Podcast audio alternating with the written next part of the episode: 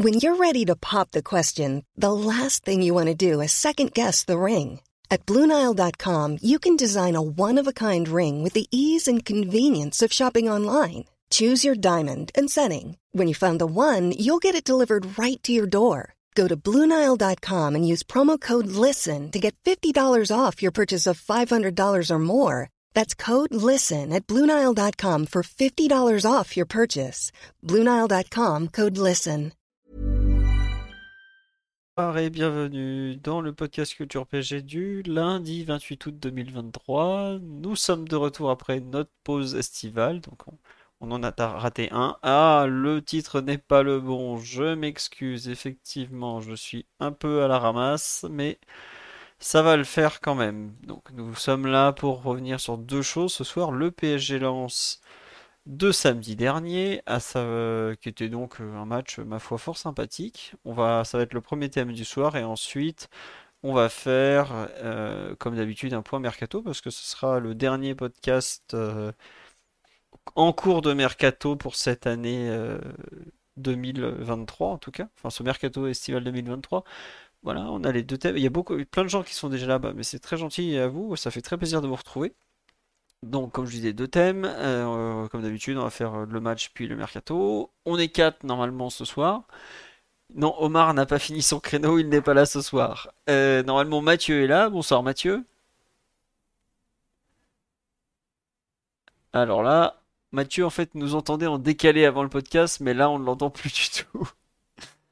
Euh, bon, c'est formidable. On rentre, ça marche pas. C'est extraordinaire. Euh, en attendant, Titi, tu es là normalement, bonsoir. Je suis là, bonsoir, bonsoir à tous. Voilà. Et l'incroyable Raphaël Cosmidis, est-ce qu'il est là? Bonsoir messieurs. Voilà. Euh, qui va représenter la DTN ce soir? Du coup, bon, écoutez, euh, chacun ses problèmes. hein. Nous, euh, on va déjà se représenter nous-mêmes, ça suffira. hein.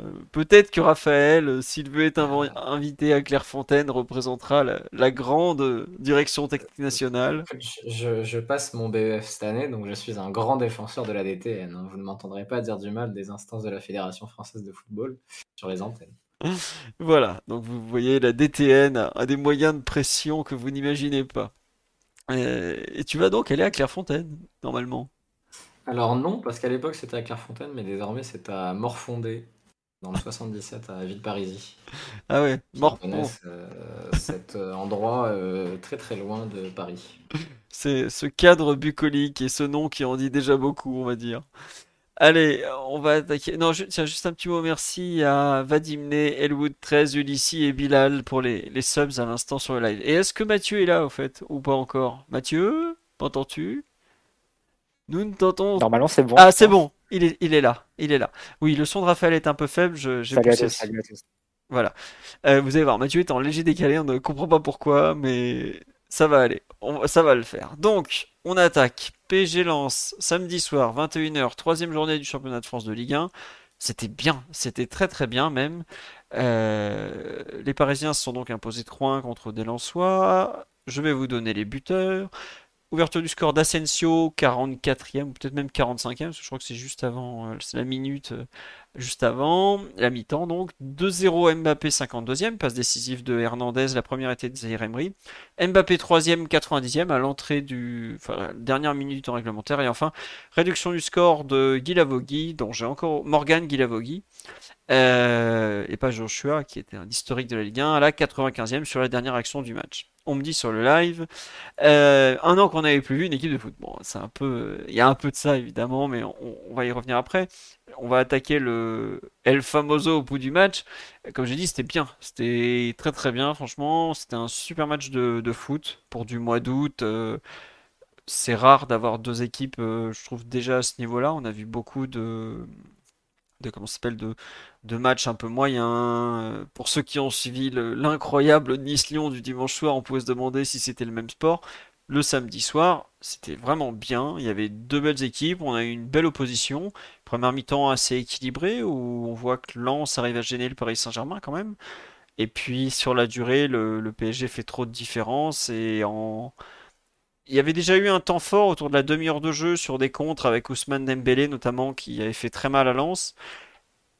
On ouvre le score juste avant la mi-temps sur une action, euh, une très belle action, pareil, un peu pas contre, mais transition rapide parce que le PSG s'est appliqué à jouer depuis l'arrière. Je pense que Raphaël va vous en parler, puisqu'il l'a en partie expliqué dans un article payant sur un, quotidien sportif bien connu. Et la deuxième mi-temps, finalement, voit un PSG jouer avec des attaques rapides. Euh, Lance qui sort deux joueurs à la mi-temps pour des problèmes physiques, ça change pas mal de choses pour eux aussi, quand même, faut le dire. Et se, se fait un peu ratiboiser le match, en gros, s'arrête. Enfin, il y a une sorte de faux rythme à partir de la 75e. Je pense qu'il n'y a plus grand chose dans le moteur des deux côtés. Le PG met quand même un troisième but assez mérité par Mbappé à la 90e. Et se, euh, comment dirais-je, se, relâche totalement dans la foulée, puisqu'il y a une première occasion par Ouai euh, sur une mauvaise passe d'Ougarté, puis cette réduction du score qui sera anecdotique, même si elle est bien là et qui donc nous donne euh, le même score qu'il y a quelques mois pour ce qui avait été le, un peu le match du titre côté Paris Saint-Germain et Lens aussi d'ailleurs. Donc 3-1, euh, beaucoup beaucoup de bonnes choses côté PSG malgré donc ce but encaissé un peu dommage.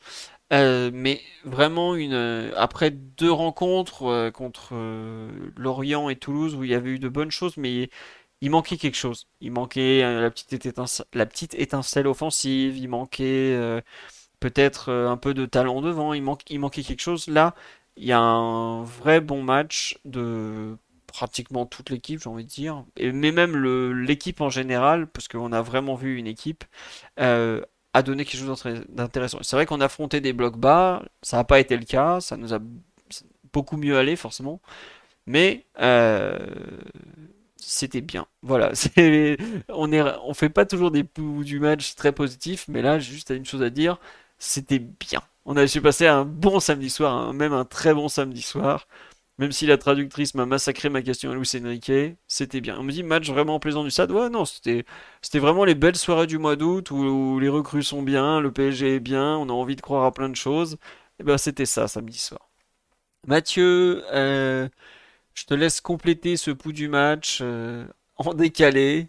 Je t'écoute. Non, c'était un, bon match du PSG, comme tu, l'as dit. Euh, je pense que la première mi-temps, malgré tout, Lens a quand même posé des problèmes, euh, quasiment jusqu'au but. Euh, c'est peut-être l'une des premières vraies sorties de balle très, bien réussies et maîtrisées de la part du PSG, mais jusque-là, ça s'était quand même pas mal soldé par des, dégagements assez longs de, de Naouma. Luis Enrique pourtant avait, avait modifié des choses à la relance. Raphaël l'a expliqué dans son article, et je pense qu'on aura l'occasion de le détailler aussi tout à l'heure en passant vraiment avec quatre défenseurs alignés, qui, qui rappelait un peu l'ère Silvino à, Lyon, pour ceux qui s'en souviennent. On avait, rarement vu ça depuis en, Ligue 1, même si d'autres si entraîneurs le font à l'occasion, comme Guardiola. Euh, donc pour s'adapter notamment au, pressing à 3 des, attaquants, des attaquants lensois. Euh, ça n'a pas été toujours euh, efficace ou bien fait en première mi-temps. On a rendu quelques ballons par moment, Lens a pu, a pu s'installer en première. Et les principales occasions du PSG, c'est pour le coup des vrais, des vrais contre-attaques en première mi-temps. Euh, Dembélé qui pousse le ballon et qui, euh, qui, se, euh, qui élimine un, deux ou trois joueurs. Euh, des actions aussi sur des pertes de balles et ensuite Mbappé va, va pouvoir défier Samba et sur un, tir un peu en, angle, en angle fermé. Il y a aussi la volée de, Mbappé qui est repoussée sur la ligne par Danso, je crois, qui, qui aussi vient d'une contre-attaque. Et par contre, en deuxième période, là, pour le coup, euh, les, euh, les relances sont quasiment, enfin, sont passées euh, de façon beaucoup plus régulière. Et on a vu des actions carrément d'une surface à l'autre avec des relances depuis, depuis les défenseurs qui, qui, se finissaient en situation de, de pré-occasion ou d'occasion carrément. Mais globalement, même si dans l'ensemble du match, la victoire du PSG est méritée, et, effectivement une très bonne soirée, une équipe qui a, qui a réussi à prendre le dessus sur une équipe de lance qui est encore en rodage, forcément, puisqu'ils ont perdu leurs deux meilleurs joueurs. Mais euh, après deux, deux, matchs sans victoire, c'était important de, prendre, de prendre ces trois points-là. Et, le faire de cette façon-là, ça permet vraiment de le lancer pour de la saison et de, de le faire en, évoquant et en suscitant quelques espoirs. C'est déjà bien de, le faire dans ces conditions-là. Très bien. Euh, tu as effectivement évoqué les, les, changements. À part si Titi veut rajouter quelque chose, mais sinon j'étais prêt à lancer Raphaël un peu sur les, les adaptations de, de Lucien Enrique. Euh, Titi, ouais, tu veux rajouter un truc sur la soirée en général? Bah, La soirée, bah, comme, comme vous l'avez dit vous deux, c'était plutôt bien. Euh, je souscris à tout ce que vous avez dit tous les deux. Je rajouterais aussi que je trouve qu'entre je dirais peut-être la, la 15e et la peut-être 30e où il y a, un mouvement intéressant des Parisiens. Je trouve que Lens euh, avait plutôt, euh, c'était plutôt bien remis dans le match après un, début assez compliqué. On a vu deux, situations avec de l'attaque de la profondeur par, Mbappé, je crois, la première fois. Et ensuite, euh, il a essayé, il a trouvé Zahir Emery sur une frappe en retrait. Et ensuite, je crois c'est Hakimi qui a un centre qui est pas loin de trouver. Je je sais pas si c'est pas Mbappé au second poteau, mais ensuite, il y a eu un moment où Lens a, a un peu recadré le tir a, changé deux trois choses dans, dans, son animation je crois où peut-être euh, des joueurs qui sont, qui sont montés plus haut pour aller chercher plus haut les, les, les, Parisiens. Et sur les, sur les sorties de balles, on a eu beaucoup, un peu plus de mal. Euh, pas mal de sorties de balles qui se terminent par des dégagements de, de Donnarumma, même des, des fautes techniques. J'en ai une ou deux euh, côté droit avec Hakimi qui, qui perd le ballon, ça finit en corner. Et une deuxième fois, je crois que c'est Marquinhos voilà, euh, Lens avait réussi à, un peu à corriger deux, deux, trois choses, à faire un, pressing plutôt intéressant. On était en, sur, du, sur du 1 contre 1. Hein. D'ailleurs, c'est assez important de dire aussi que toutes les équipes ne nous joueront pas comme ça. Donc, euh, il y a des choses qu'on a vues aujourd'hui qu'on ne reverra peut-être pas aussi, euh, aussi souvent dans, dans, nos matchs, hein, parce que c'est pas toutes les équipes qui vont jouer avec ce, on va appeler ça du, du, courage hein, de, de, la part des Lensois. Mais sinon, sur la, soirée vraiment en global, ouais, Ensuite, le, le but d'Asensio de, de, a, un peu euh, montré ce qu'on allait faire sur la, sur la seconde mi-temps, sur les sorties de balles un peu plus, euh, un peu plus euh, rapides. Je crois que ça, c'est Raphaël qui va en parler. Quoi. Ouais, c'est Raphaël qui va en parler à part s'il veut, enfin, il peut rajouter quelque chose, parce qu'il est, il est libre comme l'air, le, dénommé Cosmidar. Mais euh, sur ouais, tu veux rajouter quelque chose, puis après un peu expliquer pour ceux qui n'ont pas forcément euh, réaliser à quel point euh, Luis Enrique avait changé des choses pour ce match par rapport aux deux précédents.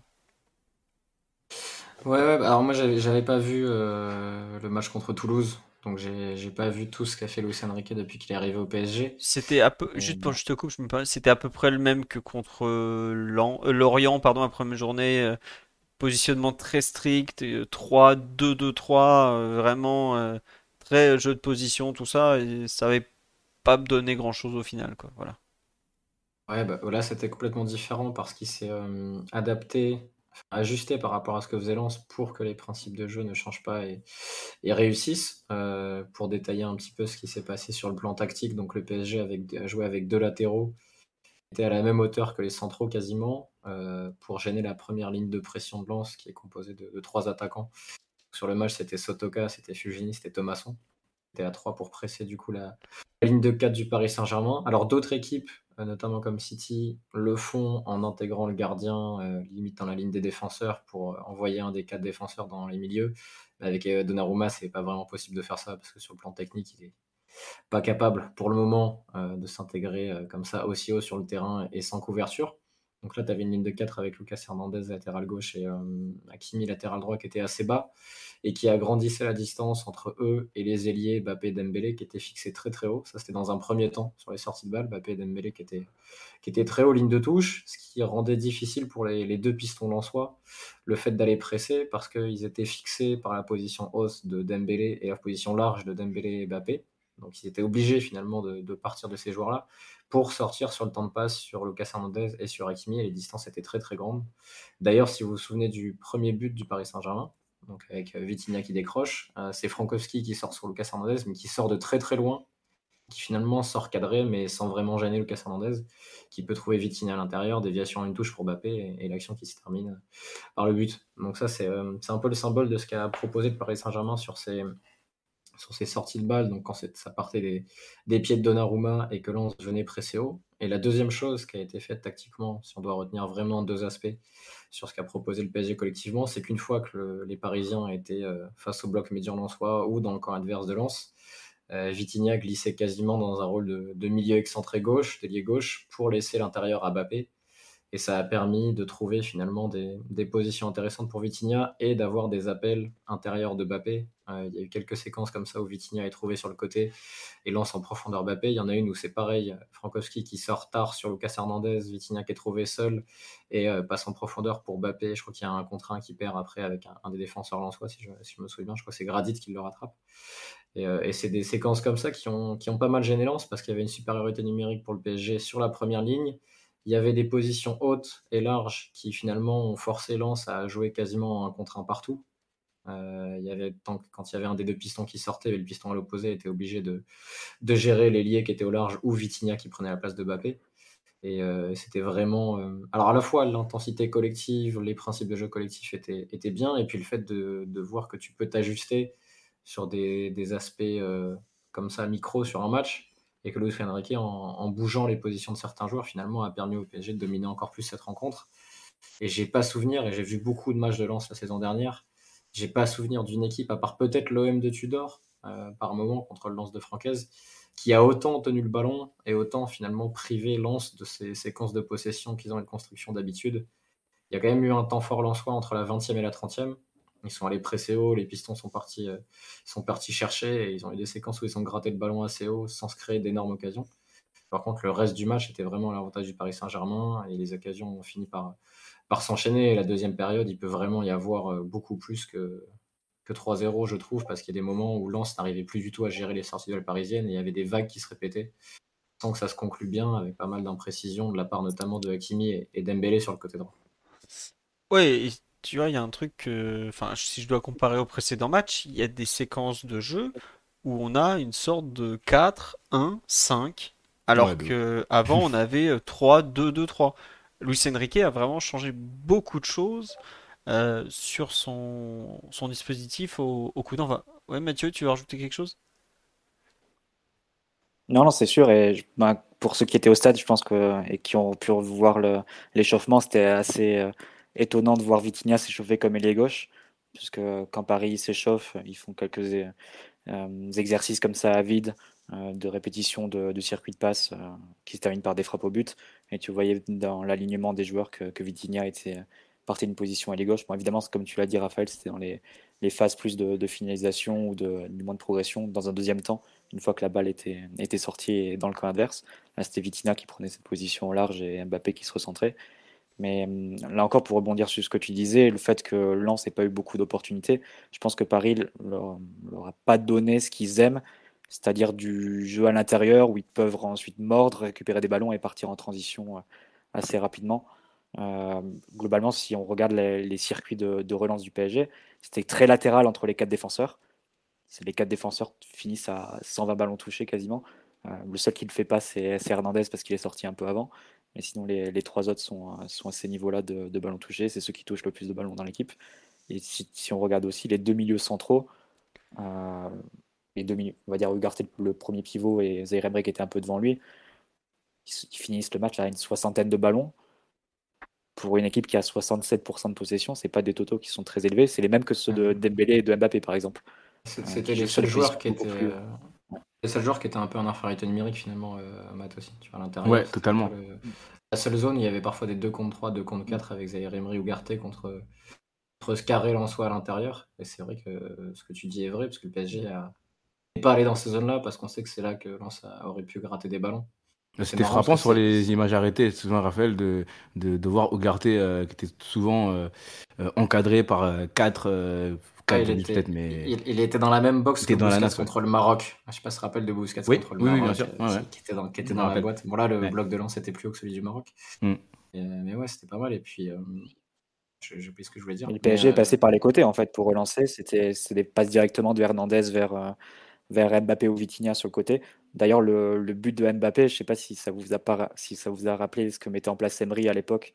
avec Kurzawa et Draxler, le long ligne de touche, et Kurzawa et le fameux but face, face au Barça, c'est un peu le même type d'action avec le latéral dans la ligne de touche pour l'ailier. Ah, quand Draxler était un joueur de foot. Des bons moments. Et quand, Kurzawa, donnait l'illusion d'être encore, c'était encore un, autre, un autre tour de magie aussi. Mais globalement, Paris est passé vraiment par les côtés pour, pour relancer. Et si vous regardez la passe map, je pense qu'elle fera hurler certains parce que c'est vraiment la ligne de quatre défenseurs qui se font des passes avec des passes latérales le long de la ligne de touche vers euh, Vitinha Mbappé ou vers Dembélé de l'autre côté et les deux milieux qui sont complètement ignorés. Euh, par, les défenseurs pour, relancer. On n'a pas vraiment cherché à, trouver des, euh, passes euh, un peu risquées dans l'axe où tu pouvais vraiment être en difficulté par rapport à la densité lançoise. Donc, au final, ça a bien marché. Et en deuxième période, avec, je pense, la fatigue de lance et peut-être le, but aussi avant la mi-temps qui a dû les, leur mettre un coup, ils sortaient de plus en plus en retard et ça a pu donner des actions où tu passais la première ligne, ensuite tu avais 40-50 mètres à attaquer avec Dembélé, Mbappé, Hakimi euh, pour avaler ces espaces-là. effectivement, je pense que dans un, dans un, meilleur match des trois, tu peux, tu peux finir à beaucoup, beaucoup plus. Parce qu'on a envoyé du football. Hein. Bah, la, montée en, la montée en régime de, de Vitinha sur le match, elle, elle est significative. Hein. Tu as parlé de, euh, sur, le, second but où il est trouvé un peu euh, le long de la ligne. Son, jeu de remise a, été intéressant dans, ce match-là. Des, choses simples hein, pourtant, mais qu'il a, qu'il a bien faites. J'ai une action aussi en tête où au milieu de terrain, il fait un contrôle orienté euh, intéressant et après ça débouche sur il le fait derrière la jambe d'appui, je crois, et après ça débouche sur une, sur une belle action. Je ne sais plus si c'est Mbappé qui a une action après.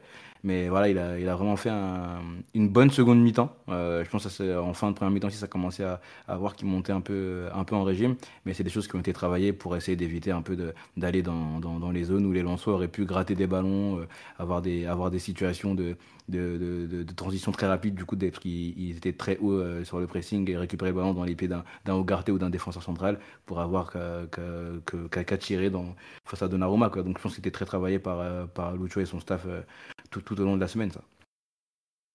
Mais d'ailleurs, il a parlé de Lucien, de Lucien Riquet a parlé de Franck Hez avant et après le match en des termes qui montre des choses. Et comme il le dit, euh, regardez mes actes, la façon dont il a modifié son système de jeu pour le faire coller à ce que Lance n'aime pas faire, euh, ça en dit quand même pas mal sur le respect qu'il a pour un entraîneur qu'il ne connaissait probablement pas avant d'arriver en France.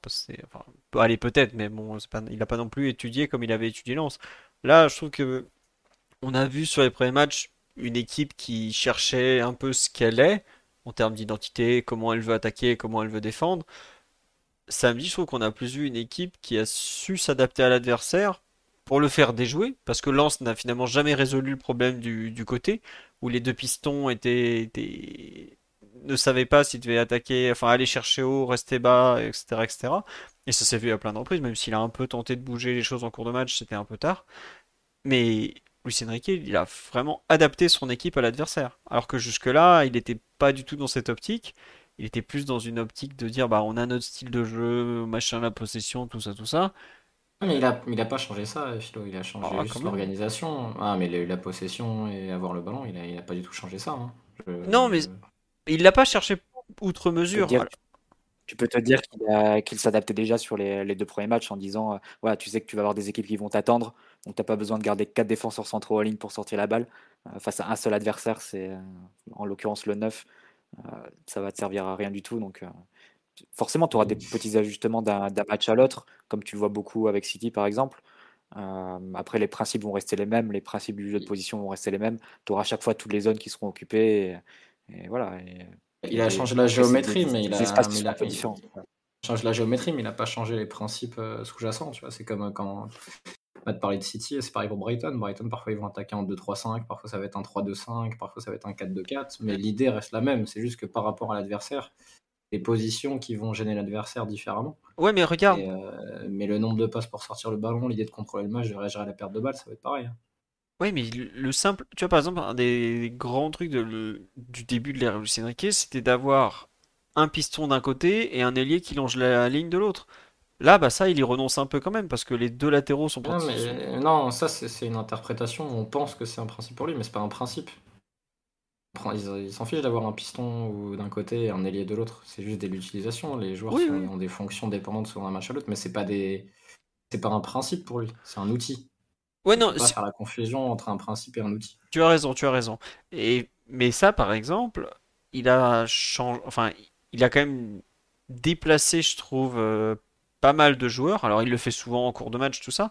Mais moi, je vous dis honnêtement, je m'attendais au coup d'envoi à avoir Hakimi à gauche, côté Mbappé, justement, pour avoir euh, Hakimi et Dembélé, un de chaque côté. Au final, c'est pas du tout ça qui s'est passé.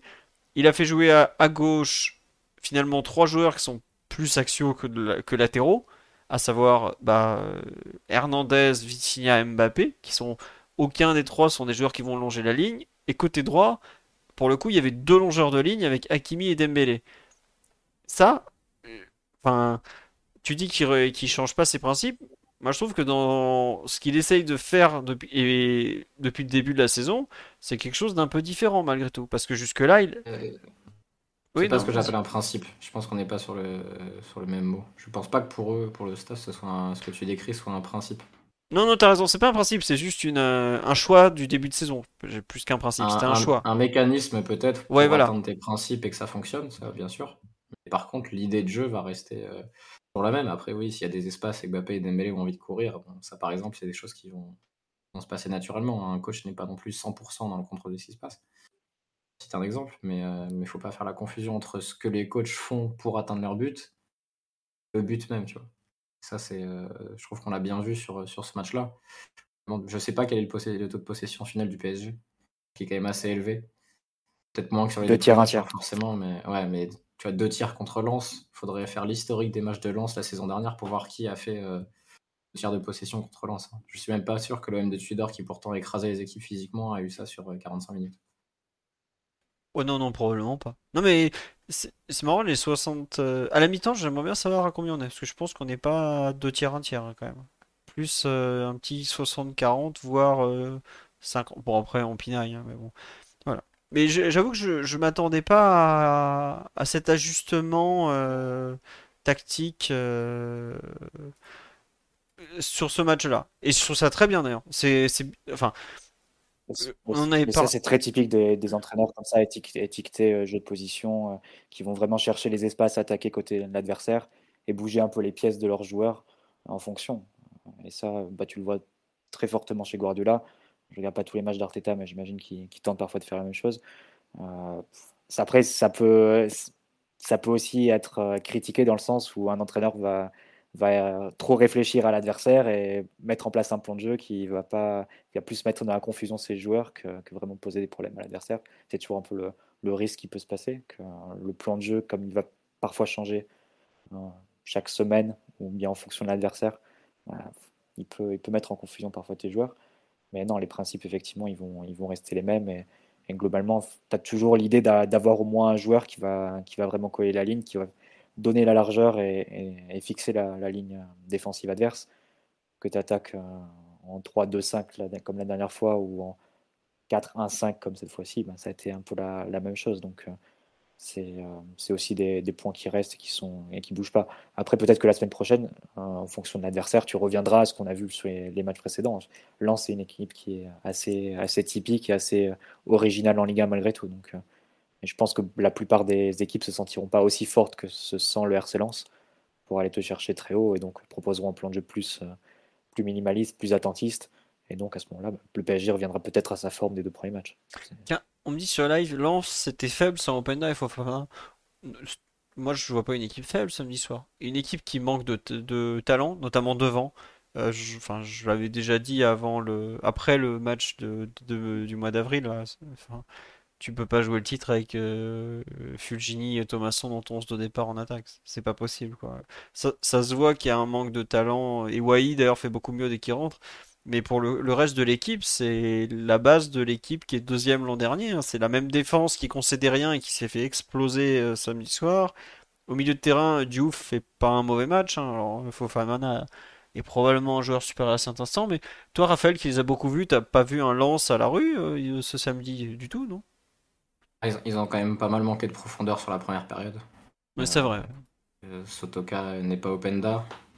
Euh, et puis ouais, je trouve que Diouf avait réussi à percuter plusieurs fois, mais il n'est pas encore forcément au, niveau de Fofana. Et puis il n'y a pas la même relation euh, sur le côté gauche du terrain lensois, parce que Fofana avait l'habitude parfois de se de dézonner pour aller se recevoir le ballon avec son pied droit côté gauche et rentrer avec. Et, Fofa, et Diouf n'est pas du tout positionné de la même façon, pour l'instant en tout cas dans le jeu lensois. Il joue pas axe droit et il dézone pas côté droit pour faire un peu la même chose. Je suis curieux de savoir si S va, va changer un peu cette organisation-là.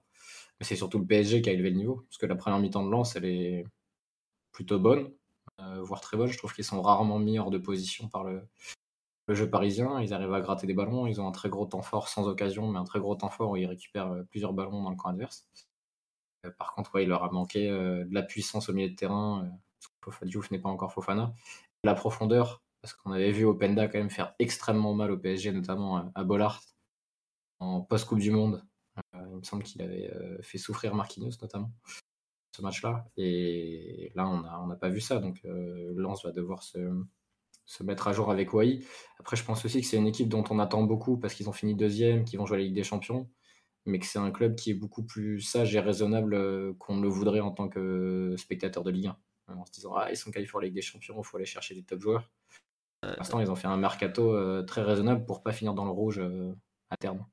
Enfin, ils ont quand même mis 35 millions sur Eli Hein. Ah, mais ils ont vendu euh, Fofana 25, 20 ou 25 et Openda 45. Euh, oui, mais bon, 35 millions pour un club qui était promu il y a trois saisons, c'est une certaine somme quand même. Mais ils n'ont pas du tout dépensé ce que la Ligue des Champions va leur apporter, par exemple, tu vois. Non, non, c'est sûr. Mais ce que je veux dire, je suis d'accord avec toi qu'ils sont plus raisonnables que ce qu'on imagine, mais je les imaginais pas sortir un transfert à 30 millions d'euros hors bonus, enfin c'est 30 plus 5 quoi. Comme ça, euh, alors certes, ils ont très bien vendu Openda, et c'était le but de la manœuvre, hein. ils voulaient partir, ils l'ont bien vendu, mais c'est pas rien quand même de, sortir 30 millions pour un, club français. Il n'y a pas beaucoup de clubs.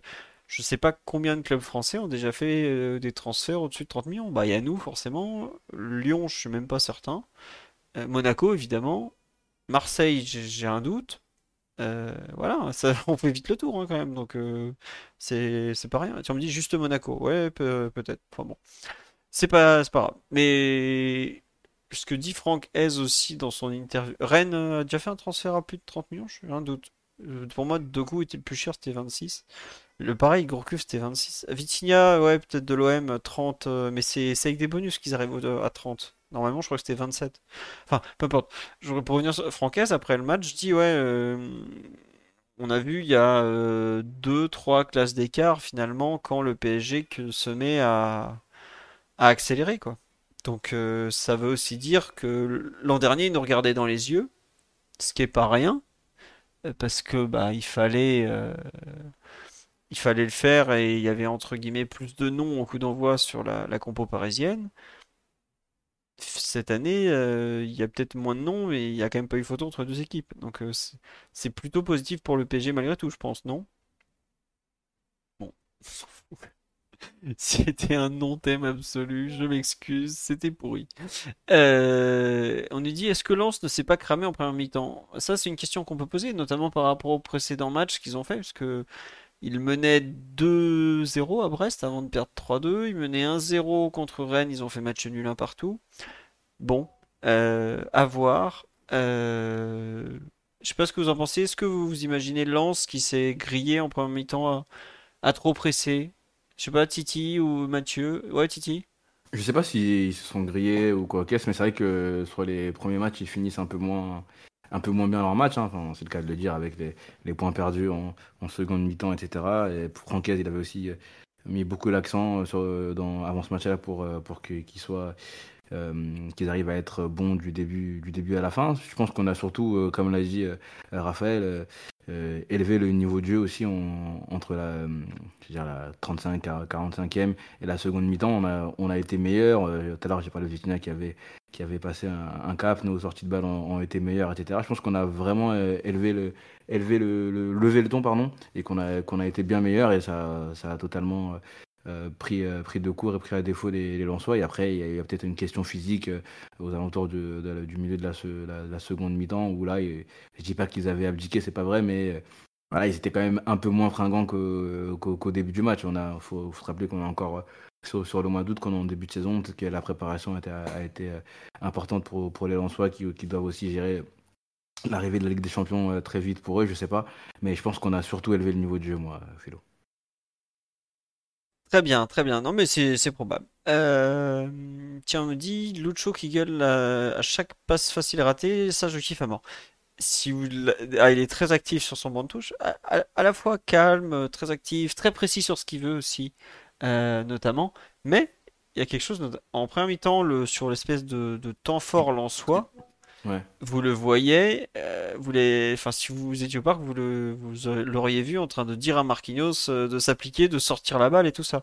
Donc ça veut dire que dans les sorties de balle et, tout, notamment vraiment en première mi-temps, hein, il n'était pas, pas très content de ce qu'on faisait face au pressing. Il y a, je sais pas, je crois que c'est juste. J'ai vu un moment prendre un, temps mort à la limite carrément. Je crois qu'il y a eu un, petit, un petit arrêt de jeu. Il a, il a appelé deux trois joueurs pour leur, euh, je sais plus c'était qui d'ailleurs pour leur dire deux trois trucs mais il est hyper actif euh, sur, euh, sur le banc et il n'hésite pas vraiment à, à, dire directement ce qui va pas et ce qu'il veut justement pour que, pour, euh, pour que, pour que ça aille mieux. Quoi. Donc franchement, il y a des moments où je l'ai vu arrêter, arrêter deux, trois joueurs, leur dire plein de choses, etc. C'est bien de le voir comme ça aussi actif. Ouais, et ça se remis sur live, il était effectivement agacé par le fait que les joueurs remettaient tout le temps en retrait vers Donnarumma. Ça ne lui plaisait pas, et je pense d'ailleurs qu'il doit apprécier ce que fait Lucas Hernandez, parce que Lucas Hernandez est probablement celui qui a le le moins bon pourcentage de passes réussies des, des 4 de derrière. Mais au final, c'est celui qui, fait le, qui tente le plus et qui sort le plus de ballons. Donc euh, il y a quand même voilà, il y a une volonté de verticalité, volonté d'aller de l'avant qui est non négligeable et qui est, c'est pas juste faire des, des papasses en attendant qu'il y ait éventuellement une erreur ou pour, pour pas perdre le ballon quoi. Donc il y avait vraiment cette volonté d'aller d'aller de l'avant, quoi, tout simplement. Et c'est vrai que c'est, agréable de, de, le voir pousser ses joueurs à, faire ce genre de choses euh, pour espérer que bah, les choses se décantent. Et c'est un peu ce qui se passe sur euh, deux des trois buts. Les, deux premiers buts parisiens, ça vient de, de peut-être pas de principe, parce que Raphaël va pas être d'accord, mais de, d'idées de jeu qui correspondent à ce qu'il attend, d'attaquer euh, je crois que ça part d'une interception de Lucas Hernandez, donc il défend en avançant sur le deuxième. Et le premier but, ça part d'une sortie depuis l'arrière. Donc c'est c'est quand même deux marqueurs de, de ce qu'il attend depuis le début de la saison. À mon sens, en tout cas. Peut-être que Rafa ne sera pas du tout d'accord pour le coup, une nouvelle fois. Non, tu, n'as pas tout le temps tort. Hein. Merci. Non, non, non, je, t'écoute. Non, non, mais franchement, euh, au-delà de ça, pour, euh, je sais pas si après vous voulez passer à autre chose. Oui, on va avancer. individuel, je sais pas du tout ce que vous allez dire, mais c'est un. Parce que j'ai pas participé au pouls du match. C'est quand même hyper plaisant de voir euh, une équipe. Oui, tu as raison. Vraiment dans le, sens, dans le sens du mot équipe, de voir deux équipes d'ailleurs, parce qu'il y avait une bonne équipe en face, malgré leur difficile début de championnat sur le plan des résultats. De voir que le PSG, après quoi, ouais, deux mois de préparation, capable de sortir un, match de cette qualité sur la durée, parce que finalement la qualité a été présente pendant 80 minutes sur 90, par euh, justement de ce temps faible, tu disais, où, Lucien Riquet s'agitait un petit peu parce que les sorties de balles étaient, ratées. Euh, faire 80 minutes bonnes sur 90 contre une équipe bah, de Ligue des Champions le 26 euh, août, je ne sais plus quelle date c'était, ça reste top. Je vais pas m'enflammer parce que l'an dernier il y avait des bons matchs aussi, mais je trouve que les bons matchs n'étaient pas du tout bons pour les mêmes raisons. Euh, et pour moi, par exemple, le 7-1 contre Lille euh, à Pierre Mauroy la saison dernière est peut-être plus impressionnant en termes de score, mais je trouve que dans les idées de jeu, t'as pas dominé Lille comme là, tu as dominé Lens. Euh, Lille avait d'ailleurs réussi à sortir des ballons, à construire. Je trouve, n'était pas, pas aussi total et global dans son expression. Le seul bémol, mais bon, ça, je pense que c'est mort, mais c'est que Mbappé défend toujours pas. quoi. Ça, c'est quand même un truc qui m'énerve. Après... Par contre, Raphaël, juste pour rebondir sur ce que tu dis, euh, je pense qu'il ne faut pas non plus opposer le fait d'avoir une équipe et le fait d'avoir du talent, parce que c'est quand même l'un qui déclenche l'autre. Parce que, encore une fois, ce qui fait la différence sur le match d'hier, c'est manque Vitinha, il te fait un contrôle orienté et une remise et il arrive à te mettre dans le sens du jeu sur une relance qui n'était pas facile. Et ensuite, tu peux attaquer avec des espaces. Le deuxième but, c'est un but d'énorme qualité entre Lucas Hernandez et Mbappé qui sont euh, peut-être les deux meilleurs à leur poste en Europe, ou Lucas Hernandez pas loin. Alors que tu as bien vu par exemple sur le premier match face à Lorient, la première mi-temps face à Toulouse, bah, tu avais, des idées de jeu, c'était plaisant, tu voyais des, idées. tu avais, dû avoir peut-être deux occasions en 60 minutes ou en 150 minutes parce que euh, voilà, il te manquait tout simplement la qualité. Et je pense que c'est, il faut pas, c'est un peu le tort qu'on, a parfois, même sur, sur Twitter, je trouve qu'il y a des raccourcis un peu de, euh, de mettre en opposition les, les deux points. Et euh, je pense que la tactique et le plan de jeu, il est au service de la qualité que tu as aussi sur le terrain. Et euh, tu en as aussi besoin pour débloquer certaines situations, en particulier sur des matchs qui sont compliqués face à Lens. On a aussi vu ce que donnait le PSG ces deux trois dernières années quand le talent n'était pas organisé. Euh, quand même hyper désagréable. Et ça, ça, te faisait même parfois douter du talent de certains joueurs.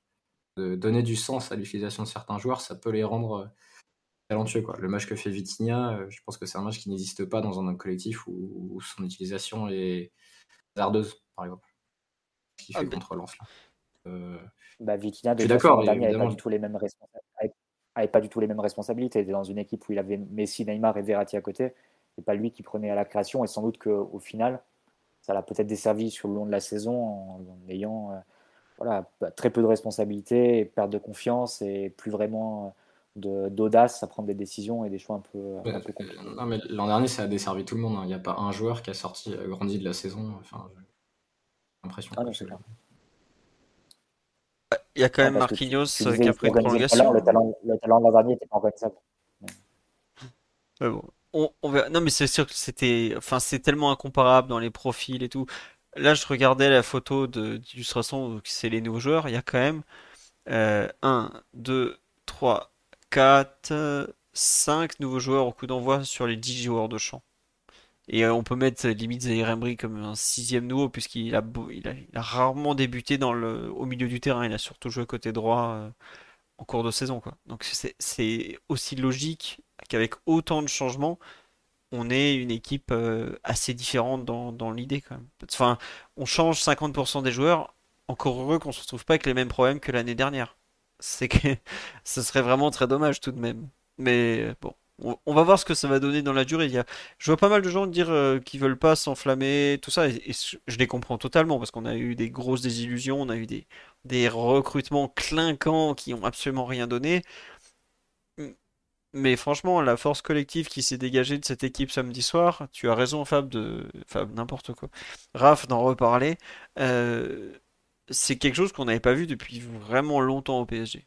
L'idée comme ça d'un bah, d'une organisation de jeu cohérente qui est utilisée slash magnifiée par les joueurs, c'est vraiment quelque chose qu'on n'avait pas vu depuis, enfin, j'ai presque envie de dire depuis 2016 quoi. Sur une, sur une, euh, enfin, l'idée vraiment d'une équipe qui semble sûre de son sujet depuis l'arrière et le milieu et qui ensuite alimente l'attaque plutôt que l'attaque qui va sauver les autres wagons derrière je trouve qu'on repart euh, dans le bon sens quelque part en termes de, création d'équipe.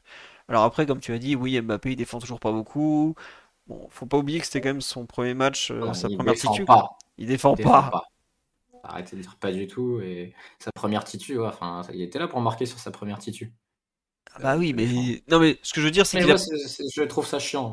En plus, surtout que les deux autres attaquants défendent, donc euh, ça lui demande même moins d'efforts de défendre, puisqu'il y en a deux autres qui défendent avec lui. Mais après, ça, ça, tu vois, je suis d'accord, faudra surveiller dans, dans la durée parce que c'est quelque chose d'important et faudra voir à quel point ce, privilège qui lui est octroyé est réel.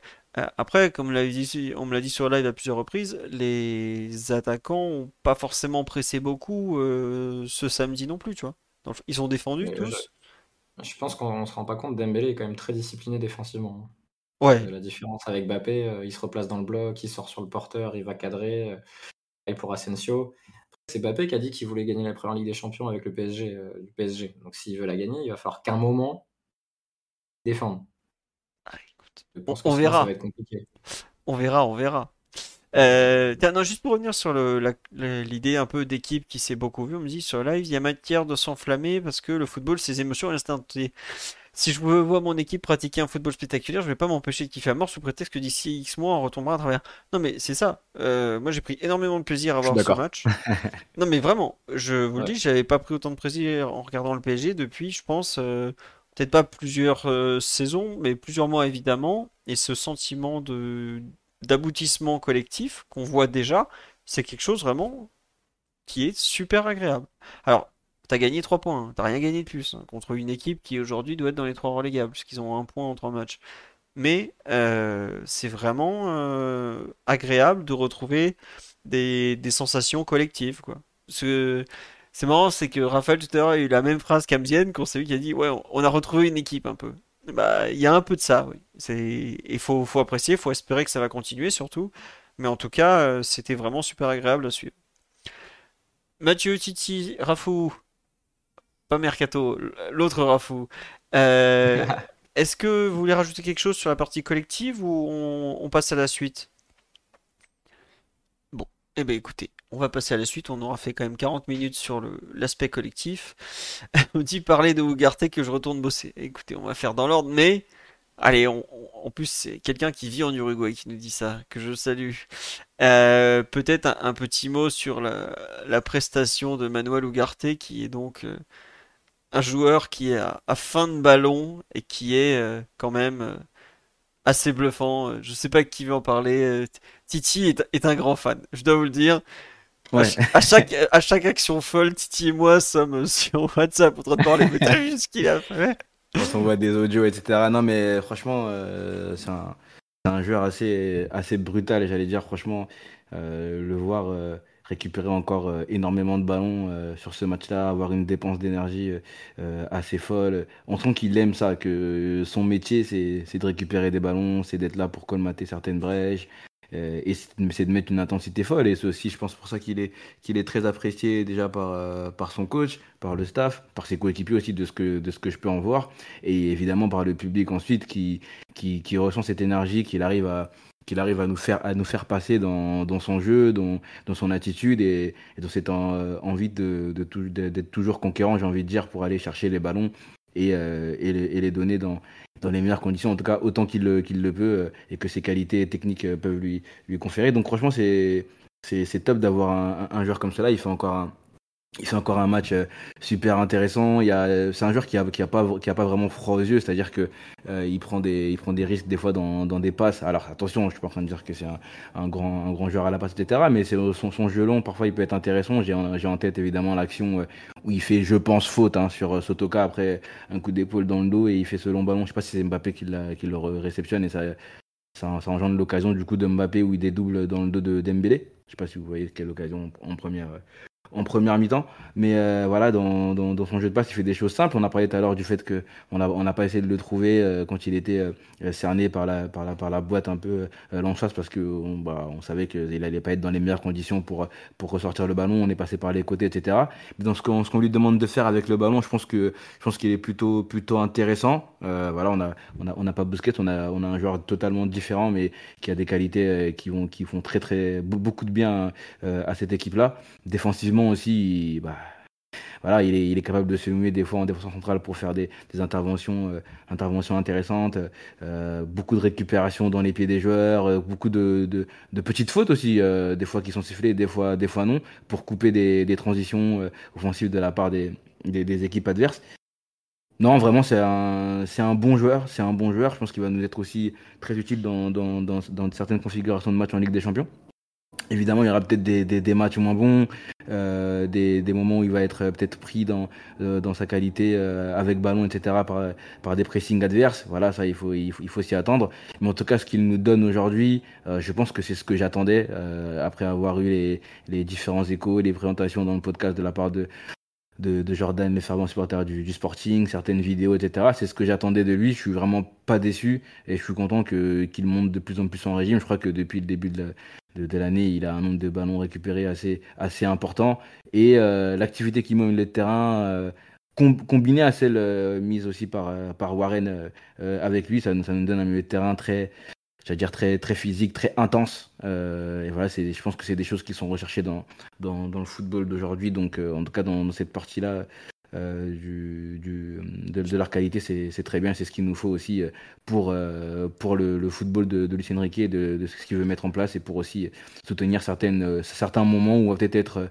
un, peu désorganisé. Il nous faut des, joueurs comme ça et regarder euh, en est un. Donc vraiment top de l'avoir dans, cette équipe-là. Et je pense qu'on va continuer à, à l'apprécier. Et ça va devenir une petite coqueluche, je pense, au, Parc des Princes. Euh, euh, parce que vraiment, c'est un joueur qui, donne tout pour être, pour être aimé, en tout cas sur le terrain.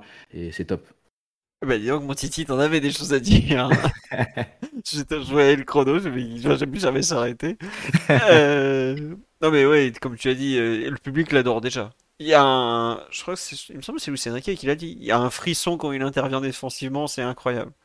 Il a une, euh, ce jeune est complètement possédé. Il faut, il faut dire les choses. Il est fou. Euh, Warren, voilà, Warren a dit il est fou. il, Warren, il a dit en, en, zone mixte. Il est, il est, il est juste fou. Mais tu vois même avec le ballon, il y a un moment il fait un petit. Un petit contrôle derrière la jambe d'appui, euh, je crois que c'est en première mi-temps, euh, juste, euh, juste devant la, la, la, la, la surface, surface, de, ouais. surface de réparation. Ouais, j'ai dit, ah oui, c'est pas mal aussi, mais voilà, c'est sans doute pas ses, ses, qualités premières. Non, mais tu vois, tu as parlé de son intensité, enfin, l'intensité qu'il met, mais il a une technique défensive qui est, pour un joueur de 22 ans, qui est complètement folle.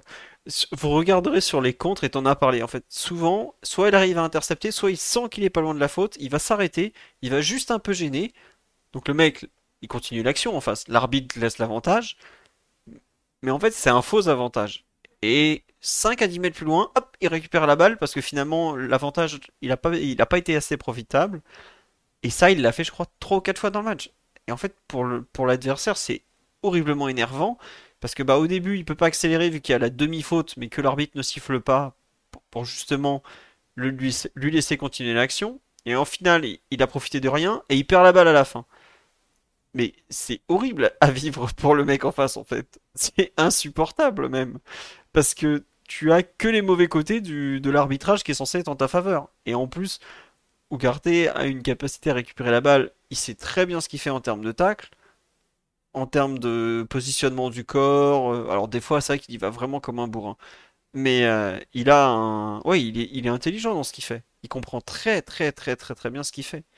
Euh, bon. On me dit sur live, on se demande comment on va faire quand il sera pas là apprécier quand il est là, puis on s'occupera des problèmes quand ils apparaîtront. Pour l'instant, apprécier. Et oui, après, il y a l'idée de est-ce qu'il va pouvoir tenir ce rythme toute la saison? Ça fait partie de, des choses que le, coach va devoir gérer, mais profitons-en pendant que ça dure. Hein. J'ai envie de vous dire, un milieu comme ça, ça fait tellement longtemps qu'on l'a pas vu, profitons-en. Je ne sais pas si Mathieu, euh, qui nous fait déjà des, allusions euh, à Marcelo Bielsa, qui va le coacher en sélection, et, aussi amoureux que Titi et moi de, Manuel Ugarte. Ah, Mathieu, tu, tu es dans le train Ugarte ou toujours pas? Bah, J'ai la nationalité uruguayenne, rappelle-toi, donc euh, c'est forcément dans le train. Mais, mais euh, non, plus sérieusement, euh, c'est très impressionnant hein, ce qu'il fait Ugarte depuis, depuis ses, premiers pas au PSG. Je pense enfin, l'aspect qui me frappe le plus et qui me choque le plus, c'est euh, la façon qu'il a de suivre le ballon, d'être sur quasiment chaque action à tout moment et de, de donner le sentiment de pouvoir jaillir vraiment euh, avec une grande facilité et face à n'importe quel adversaire, même quand c'est pas son, son, adversaire direct. Euh, moi, à certains niveaux, ça me rappelle presque N'Golo Kanté, c'est-à-dire qu'il il apparaît quasiment sur chaque action et même pas forcément pour récupérer la balle, mais pour mettre de la pression, faire sentir un peu son, souffle sur la nuque de, de l'adversaire. Et euh, effectivement, comme vous l'avez dit, c'est très difficile de jouer pour l'adversaire dans ces conditions, mais pourtant ils doivent bien, bien s'adapter. Et, euh, mais ouais, euh, ça, rend, ça rend les choses très compliquées pour eux. Donc oui, c'est un joueur très intense. Je pense que c'est un joueur contagieux aussi, par sa mentalité, par son style de jeu, contagieux pour ses partenaires, contagieux pour le public. C'est-à-dire que quand tu as une récupération d'Ougarté, en plus maintenant qu'il commence à avoir cette réputation-là, ça va être célébré, ça va être célébré comme un geste technique presque. Donc ça va aussi permettre au, parc de pousser et de, donner de la, force à l'équipe. C'est beaucoup de, de positif hein, ce qu'il apporte. Après, je pense que tu es malgré tout obligé de, de, réfléchir déjà comment tu vas faire quand il sera pas là, parce que c'est un joueur qui prend des cartons, qui fait des fautes, qui fait des fautes tactiques, et donc qui sont sanctionnés par des, des cartons. Et aujourd'hui, c'est un joueur qui n'a pas d'équivalent dans l'effectif. Euh, d'ailleurs, on peut même englober un peu euh, Zahir Emery là-dedans puisque sur les trois premiers matchs, le duo Ugarte-Zahir Emery a joué l'intégralité face à Lorient, l'intégralité face à Toulouse, et face à, et face à Lens, Ugarte a fait tout le match, et Zahir Emery est sorti vraiment à la fin, je pense que c'était 80e et quelques. Donc, euh, ça veut dire, un, leur excellent rendement et leur, euh, leur très bonne condition physique, mais ça veut dire aussi que dans l'effectif, tu n'as pas d'option euh, claire pour les remplacer, et samedi, c'est Vitinha qui est passé au milieu de terrain, pour prendre la place post pour poste de, de Zaire Emery, avec Solaire qui l'a remplacé sur le côté. Mais évidemment, Vitinha ne peut pas faire tout à fait la, même chose. Donc ça te pose évidemment la question de la, soutenabilité de, ce projet pour des joueurs qui vont faire des fautes, qui vont prendre des cartons, qui sont aussi sujets à des blessures parce que leur jeu est très intense. Et à mon avis, tu as, un gros souci dans ce, secteur de jeu-là qui, qui s'annonce parce que tu te reposes sur deux joueurs, l'un de 22 ans, l'autre de 17 ans. Euh, rien que ça, c'est déjà un gros pari, parce qu'on parle de deux joueurs qui ont, euh, qui ont jamais joué un quart de finale de Ligue des Champions, par exemple, et qui doivent encore être testés par, face au, plus haut niveau. Mais, euh, mais au-delà de ça, c'est que tu n'as tout simplement aucun joueur qui peut même jouer à leur poste, milieu devant la défense, dans l'effectif. Limite, tu serais, les solutions les plus naturelles, ce serait de faire monter Danilo et, Marquinhos. Euh, pour les, pour les. Donc c'est ça aussi qui peut te, te, poser question sur la suite de la saison. C'est euh, les performances de Dougarté sont aussi impressionnantes qu'inquiétantes en pensant au jour où il sera pas là. Oh, tu te fais du mal, Mathieu. Tu te fais déjà du mal. Mais non, oui, évidemment. Mais comme nous dit sur live, oui, on n'a pas eu de remplaçant à Verratti pendant des années. Bah écoute, on va avoir une autre dépendance. C'est vrai. Euh, oui, non, on, verra. Mais c'est vrai que tu as des joueurs, enfin, tu ce qu'on a dit sur Ugarte, son, son, son activité défensive, tout ça, Tu peux pas avoir le même sur, sur le banc de touche. C'est pas possible en fait. Enfin, je sais pas si tu vois ce que je veux dire. C'est, il est un profil euh, trop- Même de, de- ne serait-ce qu'un joueur qui peut jouer à ce poste-là, qui peut jouer devant la défense. Si Verratti part, il te reste Vitinha, Soler, Fabian Ruiz et King, euh, Kang-in Lee. Pour le moment, vous aurez remarqué que Fabian Ruiz a toujours été utilisé euh, dans les postes plus offensifs, c'est-à-dire jamais dans le, dans le duo devant la défense. Euh, il, a même été- il est même rentré ailier droit sur le match de, de samedi. Euh, Lee Kang-in, on dit veut- que Luis Enrique serait plutôt enclin à le faire jouer au milieu de terrain. Euh, le dernier match qu'il a joué, il a joué collé à la ligne à, à gauche face à Toulouse. Euh, Solaire, pareil, rentre à chaque fois sur les postes offensifs. Donc, euh, et Vitinha a joué un poste, un poste offensif et Ça- Mathieu, 10 minutes à la fin de match pour Zaire Emery. Donc ça parlait de faire remonter Danilo au milieu du terrain aussi. Mais bon, moi j'avoue que pour le moment, ça n'a pas été le cas. Ça n'a pas été testé encore le match. Ouais, je suis et puis même, je- enfin, quand je vois les matchs de Danilo et un peu la, la vitesse à laquelle se joue le football de 2023, au milieu de terrain, j'y crois pas du tout, tu vois. Enfin, je vois pas comment tu peux passer de Ugarte à Danilo au milieu du terrain. Alors, sur un match très positionnel, euh, pourquoi pas.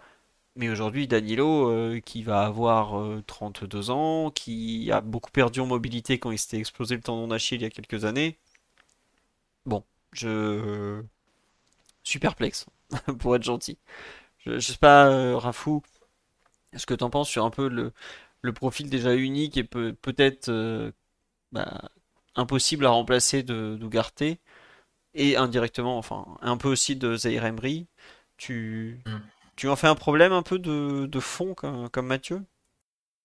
Bah, je, ouais, je pense que Mathieu a raison parce que le souci, c'est que tu as deux milieux de terrain à gros volume, Zaïre Emery ou Garté, et qui sont capables de bien agir à la perte et couvrir des grands espaces.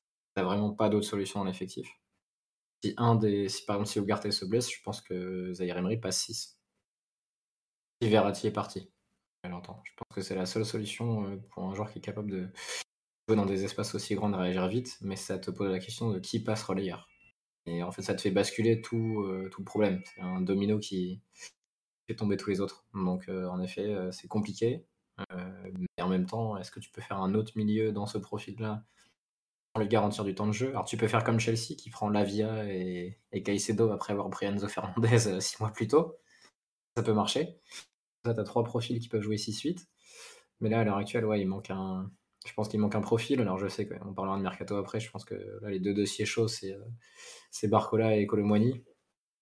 Je serais d'avis qu'il faudrait faire, il faudrait zapper un des deux dossiers, sans doute Barcola, pour euh, se reconcentrer sur un autre profil capable de, jouer au milieu, soit un créatif qui te permet de pallier le départ potentiel de Verratti euh, ou une, euh, un Vitinha qui pourra pas toujours être à ce niveau-là. Soit un autre profil au milieu de terrain capable d'imiter, peut-être pas totalement, mais ce que peut faire Ugarte ou ce que peut faire Zaire Emery. J'ai pas du tout d'idée en tête là, de profil euh, Ouais, auquel mais- je pense, euh, j'en ai pas.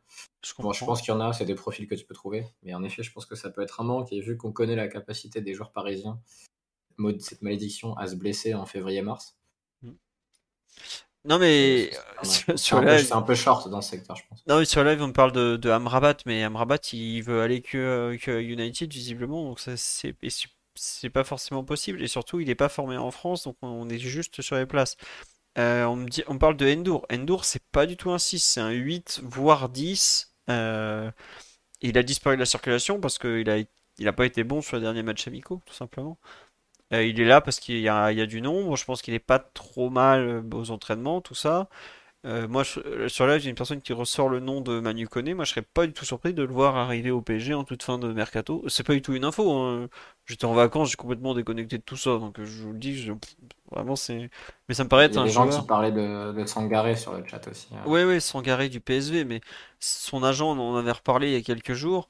Euh, mais visiblement, il n'est pas non plus euh, proche de signer à Paris euh, du tout. Le, le PSV veut 37 millions. euh, je pense pas que le PSG mettra 37 millions sur Sangaré. Alors, on sait jamais. hein, le mercato, il est folle, comme dirait un ancien directeur sportif. Mais ça paraît un peu, un peu fou à cet instant de se dire que. Ça, va finir avec un Youssouf Fofana le 31 août, Philou. Ah bah, c'est possible. C'est un bon joueur quand même, mais bon, je... Euh, pour le coup, en termes de profil capable de faire 6 et 8, euh, ça colle, tu vois. Euh, mais bon, je pense que Monaco démarre trop bien pour vendre un joueur au PSG, je pense. Ouais, bon. on va voir. Sur Ugarte, tu as ajouté quelque chose? On t'a pas, on t'a pas entendu, Raphaël? Non, mais je, juste que je ne ferai plus jamais confiance aux scouts de Twitter, à part quelques-uns. Voilà, c'est. Je pense qu'il faut arrêter les avis trop péremptoires euh, trop vite. Ouais. Euh, joueur, joueur émouvant, euh, Manu Ugarte. Alors ouais, il n'a pas les skills d'un Brésilien euh, petit trop tôt, enfin. Bon, c'est quand même. moi, ça m'émeut presque autant qu'un Dreams qui a été capable de faire. Donc, non, je suis, je suis très content. Ça va pas régler les problèmes de créativité dans certains secteurs du jeu. Mais en tout cas, c'est très très agréable de voir un profil comme ça. Et de... Alors, il n'a pas été beaucoup sollicité avec ballon, parce que comme l'a dit Matt tout à l'heure, le PSG est surtout passé par les côtés. Euh, mais par contre, il a fait un dribble derrière la jambe d'appui. Je sais pas si vous en avez parlé un moment là sur un contrôle. City en a parlé. Derrière la jambe d'appui.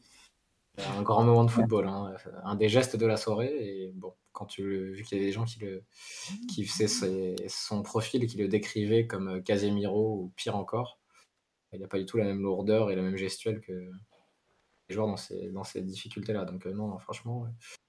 je, je retire tout ce que j'ai dit sur l'institut euh, Gestifoot. Justifoot, euh, formidable institution et, et sur football. Scootly. Et Scootly extraordinaire aussi. Et sur, et, et sur Scootly.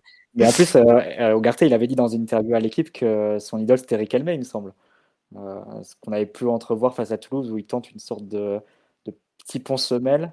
Donc il- ça, finit, ça finit pas vraiment en petit pont, mais ça fait quand même un dribble euh, qui, était, qui était pas mal aussi.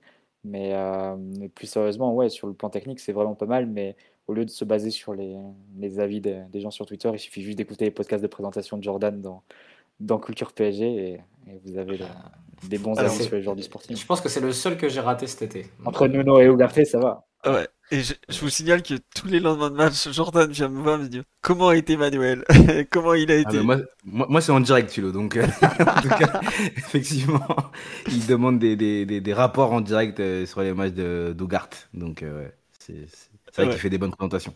Il, me- il me demande est-ce qu'il a regardé le sol pendant qu'il conduisait le ballon, ce genre de choses. Mais bon, ouais, il est très en forme. J- Jordan est ravi que Manuel Ugarte brille de, de mille feux à Paris, en tout cas.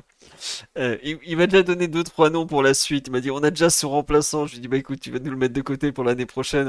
On en aura besoin aussi. Euh, bon, on a fait le tour sur Ugarte, honnêtement, il a été monstrueux. il- Incroyable. Incroyable. Euh, Il y a des gens qui veulent qu'on recrute co-sporting. Ah mais moi je, suis totalement pour. Ruben Amorim fait des miracles euh, avec ses joueurs euh, qu'il prend de pas grand-chose pour en faire de, très bons joueurs. Ah, Ugarte est pas dans ce cas-là pour le coup. Lui il était vraiment annoncé tout ça.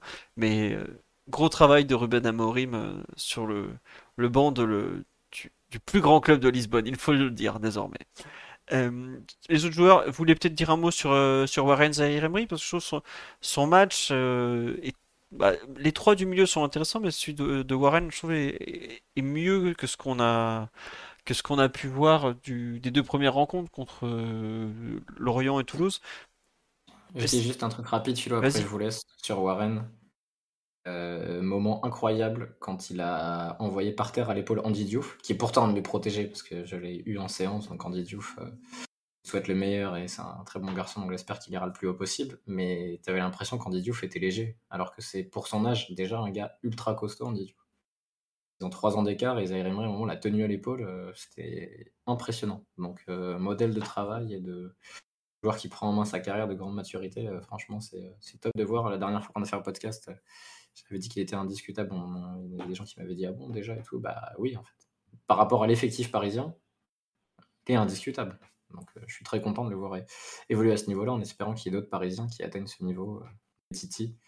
Pour le coup, c'est vraiment un petit pas loin. Il est d'Aubert. Hiring for your small business? If you're not looking for professionals on LinkedIn, you're looking in the wrong place. That's like looking for your car keys in a fish tank.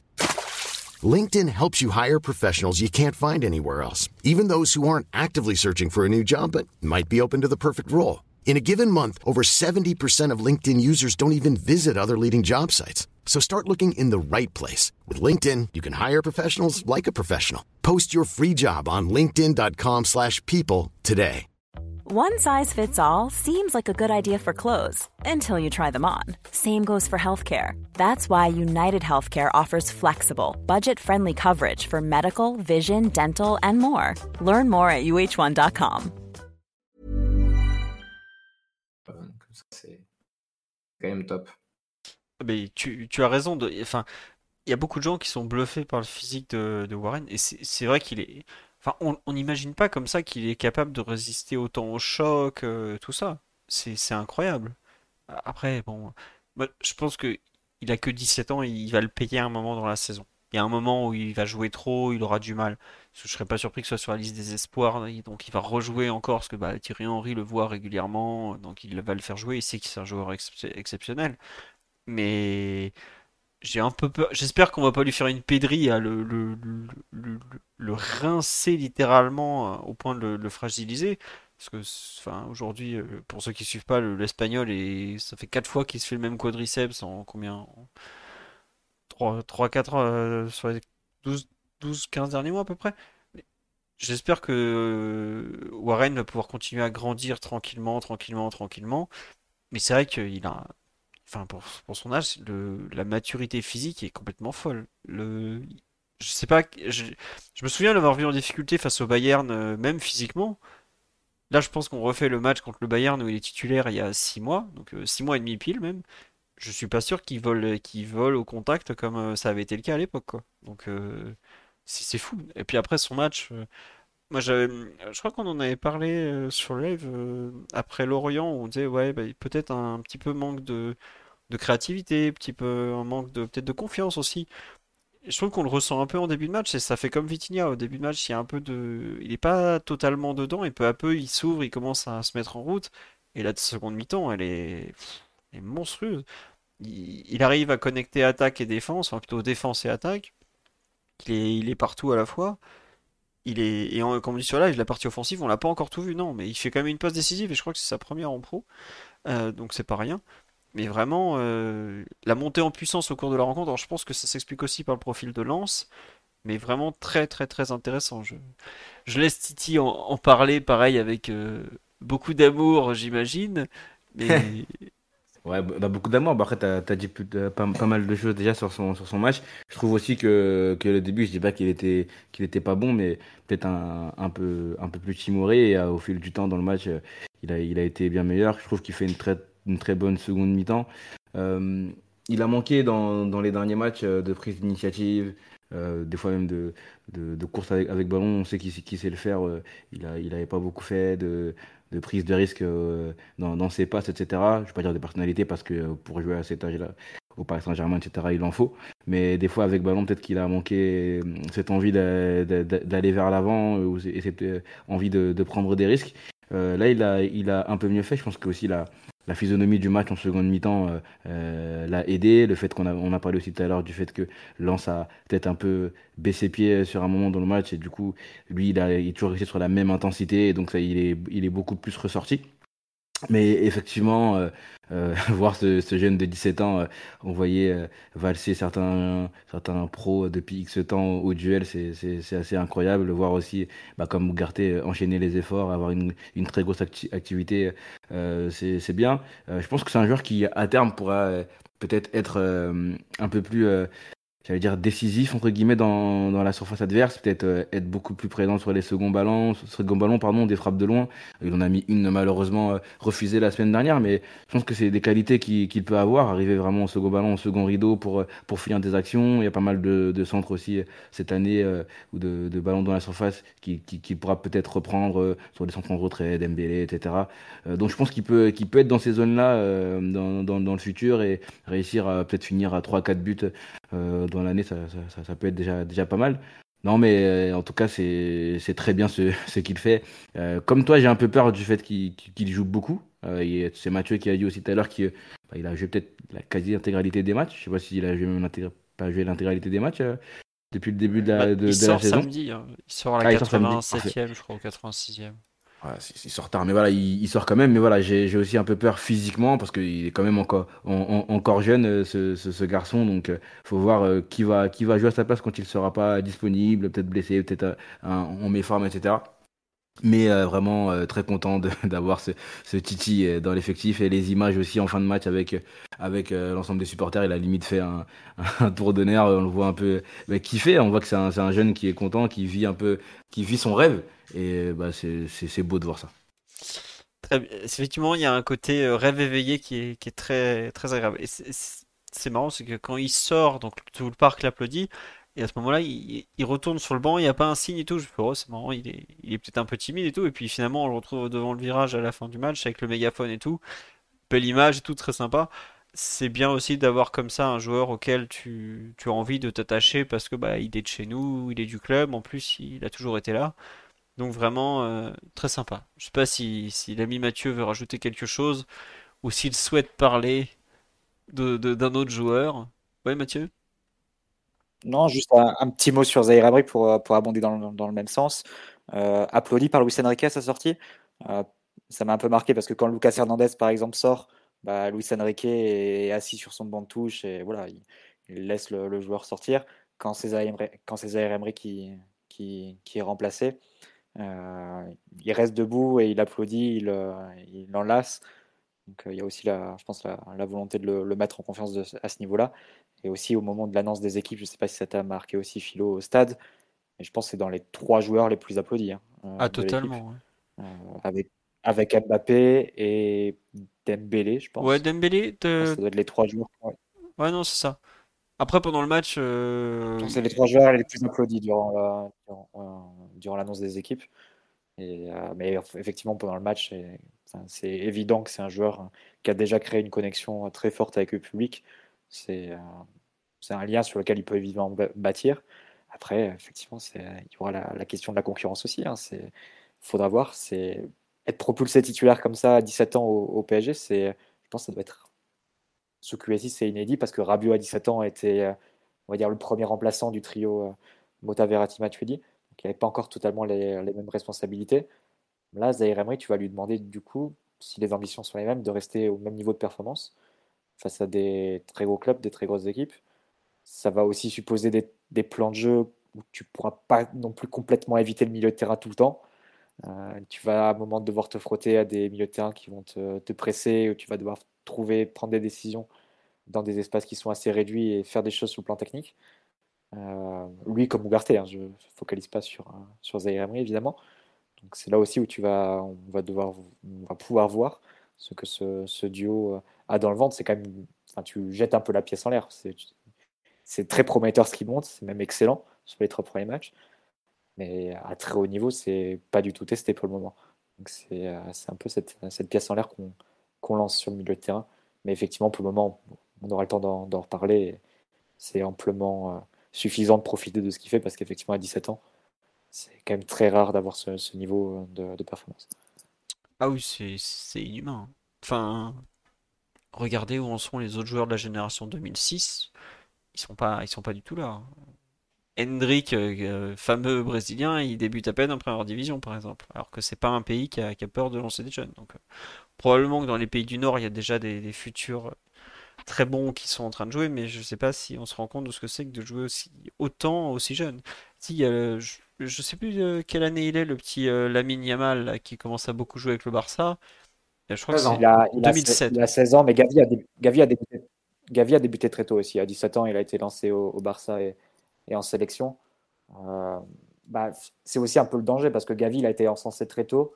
Et là, maintenant, tu entends quand même pas mal de, gens dans l'entourage du Barça, des suiveurs du Barça, dire Bon, est-ce qu'il est au final si fort que ça?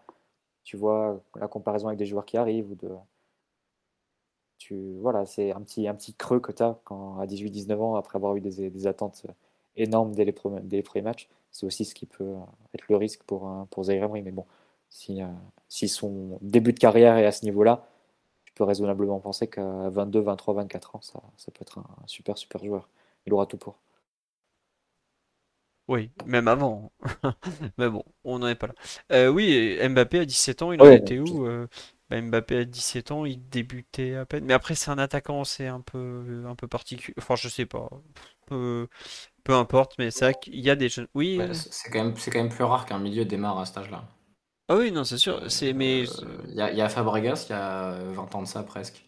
Ouais, 17-18 ans, qui a démarré très très jeune, parce qu'il démarre, je crois, 2004 ou 2005, Fabregas. C'est un 87, donc il a dû démarrer ouais, dans ces eaux-là. Il me semble qu'en 2004, il joue déjà euh, grand match de Ligue des Champions. Mais par contre, ouais, à 31-32, il était cramé. Donc, euh, va faire attention à, ça aussi, parce qu'en général, ceux qui démarrent très tôt et qui ont beaucoup de minutes, on peut penser à Wayne Rooney aussi, qui a démarré très tôt.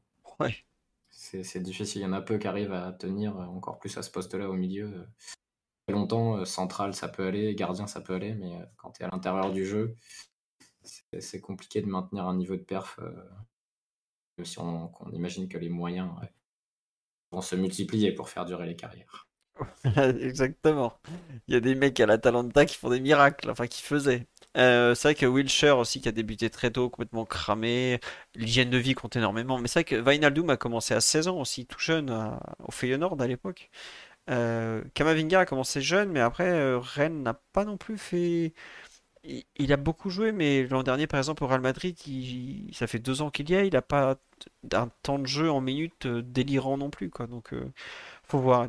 C'est du cas par cas, honnêtement. Ça dépend aussi des joueurs, d'où ils vont jouer, de comment, comment ils vont être entourés, tout ça. Mais c'est vrai que c'est quand même un, monstre de, précocité. En fait, tout à l'heure, je lançais Mathieu parce que je pensais qu'il allait vouloir parler absolument de, du nouveau, nouvel excellent match de, de Lucas Hernandez qui, qui comme il l'a déjà souligné, fait une action assez folle sur le deuxième but. Euh, non, sur les défenseurs, j'ai cité Lucas. Euh, il y en a un, en particulier que vous voulez retenir ou moi j'avoue que Lucas Hernandez qui revient de blessure, je, veux ses croisés. Hein. Donnez-moi ça tout de suite, c'est de la super cam. C'est incroyable ce que ce jeune fait. Il défend, il attaque, il gagne. Je sais pas combien de duels encore il a gagné. Non, il est très fort. Oui, Mathieu. Si seulement il n'avait pas, si seulement il pas commis l'erreur de naître à Marseille. Ah quel troll, quel troll. Non, mais vous voulez rajouter quelque chose sur le match de, de, Hernandez, comme ça, côté gauche, plus vraiment latéral-latéral, la passe centrale, vraiment très latéral. J'imagine que Mathieu, tu, bah, tu me l'as mis limite comme le meilleur d'Europe à son poste tout à l'heure, donc tu, tu, dois apprécier. Non, mais meilleur d'Europe, bon voilà, c'est un, raccourci, mais oui, je le tiens en très haute estime, et on l'a dit au moment de la présentation quand, quand, quand il est venu, c'est l'un des tout meilleurs défenseurs en Europe, ça, ça fait aucun, aucun doute à tous les, à tous les postes latéral, défenseur central, euh, pour jouer haut, pour jouer bas. Euh, c'est un super, super joueur qui met énormément d'énergie dans tout ce qu'il fait. Lui aussi, c'est un joueur qui est contagieux dans, dans l'énergie et dans la mentalité. Donc forcément, c'est des joueurs, lui, Luca, euh, Manuel Ugarte aussi, c'est des joueurs qui te, qui te tirent l'équipe aussi vers, vers une certaine mentalité, vers un, certain profil. Donc c'est, plus qu'un simple, qu'un simple renfort. Et effectivement, Lucas Hernandez, la seule chose que tu peux espérer, c'est qu'il reste non blessé et disponible le plus longtemps possible et surtout pour les gros matchs parce que lui, tu en auras besoin. Et lui, tu sais qu'il y a de fortes chances qu'il réponde présent dans ces matchs-là. Tiens, une question qui revient souvent sur la live, je l'ai vu au moins 6 ou 7 fois ce soir. Euh, comment on va l'associer à Nuno euh, Mendes quand Nuno reviendra? Alors Nuno est censé revenir courant en septembre? Ça, c'est à l'entraîneur de trouver des solutions. Il aura du, un super matériel sous, sous la main. bah, la seule chose, c'est, je trouve que je trouve que ce serait dommage d'arriver à un choix qui serait ou Hakimi ou Mendes par exemple, euh, d'avoir voilà de mettre forcément trois défenseurs centraux et, et un seul latéral parce que tu veux pas mettre les deux en même temps. J'imagine que ça sera le cas sur certains plans de jeu, mais bon, quand tu as des, joueurs de, ce niveau-là qui te, garantissent une telle activité sur les côtés, tu essayes quand même de. Je comprends hein, l'idée d'avoir un système et des automatismes, etc mais aussi parfois mettre les bons joueurs sur le terrain, les meilleurs joueurs sur le terrain, c'est aussi rentable, et en particulier sur les matchs avec des champions euh, de très haut niveau. Donc euh, c'est un peu le, dilemme souvent, c'est des approches qui sont parfois différentes entre les joueurs, entre les entraîneurs. Les entraîneurs qui restent très figés sur, sur leur idée, sur leur, sur leur système, et à l'inverse des entraîneurs type Ancelotti qui vont beaucoup plus fluide, beaucoup plus fluide à ce niveau du moment qu'il y aura toute la qualité sur le terrain. Mais bon, bah, on verra ce que fera Luis Enrique. Mais en tout cas, il aura le matériel. Et je pense que sur le plan défensif, si tu fais un, d'un point de vue un peu plus général, on a une défense qui, au complet, sera sans doute la meilleure du PSG depuis, euh, depuis l'ère Laurent Blanc. Et, euh, en termes de qualité, de, de, de, variété des options et de, de nombre d'options. Donc, euh, tu as de quoi faire et tu as de quoi organiser beaucoup de plans de jeu, de plans de jeu différents et d'utiliser des qualités de joueurs qui sont parmi les meilleurs à leur poste en Europe. J'ai cru que tu allais me citer Marcelo Bielsa en train de parler aux joueurs marseillais, leur dire ils ont quatre Brésiliens derrière, n'essayez pas d'aller les presser, vous allez perdre votre temps. C'était 2015, c'est ça, quand le PSG jouait avec. Euh... Ça, c'est 2015. Ouais, 2016, oui. Quand on jouait avec Maxwell, David Luiz, Thiago Silva et Marquinhos qui joue à droite. Plus Moda. 2014-2015. Ouais, c'est ça, t'as raison. Oui, Bielsa était à Marseille à l'époque, avant le, départ, après un OM camp légendaire. Euh, sur Lucas Hernandez, euh, Raphaël ou Titi, vous voulez ajouter quelque chose ou il y a un autre défenseur dont vous, souhaitez parler? Non, mais sur, sur, sur, Lucas, moi je, je souscris totalement. De toute façon, avec Mathieu, on avait été, les, je crois, les plus dithyrambiques sur le, au moment de sa, présentation euh, dans, le podcast. évidemment, de, le voir sur le terrain, pareil, comme a dit Mathieu, c'est très contagieux. Son, énergie, son envie, etc. Moi, j'aime bien aussi la, façon qu'il a d'essayer de gagner, gagner des mètres euh, avec le ballon. Euh, et c'est percé euh, des fois où tu te dis, mais où il va, où il va s'arrêter. Voilà, ça, ça électrise aussi un peu le match et ça donne un peu de. Ça, montre un peu sa personnalité aussi avec, avec ballon, même si c'est peut-être pas le plus technique de, on va dire, hein, depuis technique des, défenseurs peut-être, mais, mais voilà, je pense que Lucho est content de le voir prendre ces initiatives-là. Euh, euh, je vois que la santé, ça, tient bien, hein. tu as raison Philo, quand tu parles de, de ces croisés, moi je voudrais bien avoir le, nom de son chirurgien, euh, parce que moi j'ai eu quelques problèmes, donc j'ai le nom de son chirurgien, parce que ça a l'air de, bien se passer. des fois, j'ai que c'est vrai que j'ai un peu peur quand je le vois tomber, etc., mais ça a l'air d'aller, donc j'espère qu'il va qui va tenir sur, euh, sur la durée, parce qu'il y a quand même eu de, deux très grosses blessures, pardon, je crois que c'est aux deux genoux en plus. Donc, euh, voilà, on verra si ça va, tenir, mais vraiment très content de, l'avoir. Et là, dans un rôle de vrai latéral, hein, euh, on sait qu'il qui, sait le faire et qu'il l'a beaucoup fait aussi, que ce soit en équipe de France ou à l'Atletico. Mais là, dans, dans, ce rôle-là, il a aussi été, été très bon. Euh, euh bah, sur le premier but, euh, il est celui qui trouve euh, Vitinha un peu à l'intérieur du jeu. C'est des choses qui ont sans doute été travaillées par, par, par le staff. Donc non, très content de, très content de l'avoir. Et je pense qu'il monte petit à petit en, en, pression, voilà, en puissance, etc. Euh, il sort beaucoup aussi, il sort un peu euh, des matchs. J'ai l'impression qu'il est pas très content de sortir, c'est normal. Hein. Mais il sort aussi des matchs. Je pense qu'on essaie un peu de le, ménager du, côté du staff parce qu'il y a quand même une, grosse débauche d'énergie de, sa part. On ne sans doute pas compte, mais une grosse débauche d'énergie de sa part pour un joueur qui n'avait pas joué depuis décembre, novembre. Ouais, c'est ça, novembre. Il, s'est pété le 18 novembre, je crois, 17 novembre. Voilà. Donc c'est normal aussi que le, que le staff soit un peu prudent avec lui, mais je pense qu'il va monter en puissance et qu'on va avoir le, le meilleur Lucas au, au, meilleur moment, quoi. Bah écoute, on va espérer. Tiens, Raphaël, juste, euh, on va faire en vitesse. Il y a des gens qui disent qu'est-ce que vous pensez de Skriniar On t'a pas lancé sur Lucas parce qu'on imagine que tu es, d'accord. Un avis sur euh, Milan Skriniar, dont on n'a pas beaucoup parlé jusque-là. Tu bien, pas bien, tu apprécies, tu es réservé. Je sais que t'es de mémoire, t'étais pas forcément le plus grand fan de lui, mais je, si tu as un... Je confonds peut-être, hein, je te dis honnêtement, j'ai des doutes. Non, j'étais, j'étais un peu inquiet de sa... du temps qu'il mettait à se retourner sur les premiers amicaux. Semblait quand même très très mécanique et très très lourd. Il a été plutôt serein balle au pied. Après, il avait toujours Lucas Hernandez à dispo euh, grâce à la proximité des, latéraux, comme on en a parlé tout à l'heure dans, le plan de jeu de Lucien Riquet. Donc, il n'y a pas vraiment de grand danger pour lui. Sur le plan défensif, il a été plutôt bien, mais on en revient au fait que Lyon, en ça n'avait pas du tout d'attaquant de profondeur. Du coup, c'est difficile de le juger, je trouve, sur un, sur un match pareil. Euh, j'attends d'en voir plus et de voir euh, profils d'attaquants différents et des profils d'attaquants de compétition européenne, parce que là, c'était pas le cas sur ce match de la part de Lens. Euh, pour le juger. Mais en tout cas, avec Ballon, il a de la sérénité. À défaut d'être brillant, euh, il est juste. Il fait des choses simples avec, avec ballon, il arrive souvent à trouver des, des solutions. Par contre, euh, ce que tu, ce que tu dis sur l'attaquant, c'est totalement vrai. Et quand Wai est rentré, il y a eu une, euh, une action où Wai est lancé en profondeur. Bah, je crois que Donnarumma se, se, détend et sort le, sort le ballon et on voit qu'il est pris dans, dans, le dos et Marquinhos euh, suit plutôt bien. Je sais pas s'il arrive à, à, gêner Wai, mais il suit et, et, il prend le relève de, de Skriniar. Donc effectivement, quand il rencontrera des, des attaquants très, des équipes aussi très, très verticales et des attaquants beaucoup plus pour la, Coupe d'Europe aussi, bah, un peu comme, peut l'être euh, un, un Wai ou comme l'était un, un Openda, joueurs qui prennent beaucoup la profondeur. Openda qui a fait beaucoup de mal à, à Marquinhos, on en a parlé tout à l'heure, Raphaël. Donc euh, à un Skriniar, on peut peut-être se dire que ça peut être aussi euh, compliqué pour, lui. On verra comment il arrivera à, se défendre face à, ces attaquants-là. Mais c'est pas facile de, juger quand on n'a pas encore vu ce, type d'attaquant. Il, y en a, pas mal en Ligue 1. Hein même un, même un Balogun qui arrive à Monaco, ça peut être un, joueur comme ça qui peut appeler la profondeur, etc. Donc on, il, va, il va rencontrer, donc on sera vite fixé sur, sur ça et voir comment il va réussir à, gérer ces situations-là. Ouais. Après, je pense qu'il faudra jamais attendre beaucoup d'élégance de la part de ce, ce bon Milan. Non, moi, c'est vraiment pas ce que j'attends. J'attends de, plutôt de. non, mais juste en fait, ça, ça, comment dirais-je, ça impacte la vision qu'on a du joueur quand tu le vois un peu bossu. pas, enfin, c'est comme Mathieu dit par exemple, quand il jouait, il n'était pas toujours très esthétique et ça, ça, ça dévaluait un peu le joueur. Je pense que Skriniar, c'est un peu ça parce que je vois sur les centres, par exemple, il est toujours super bien placé. Tout ce qui est euh, duel, il est rarement passé. Alors, il y a cette histoire de profondeur, effectivement, comme tu l'as dit. Wai, quand il est rentré, il lui a mis 5 euh, mètres en 5 mètres.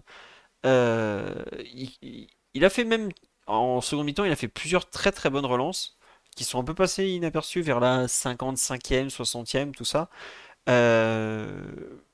et personne n'en parle en fait, parce que bah il est un peu comme un peu catalogué, euh, je sais pas si on peut dire euh, brut sauvage ou, autre. on me dit il fait peur tout simplement. Il y a, il y a un peu de ça.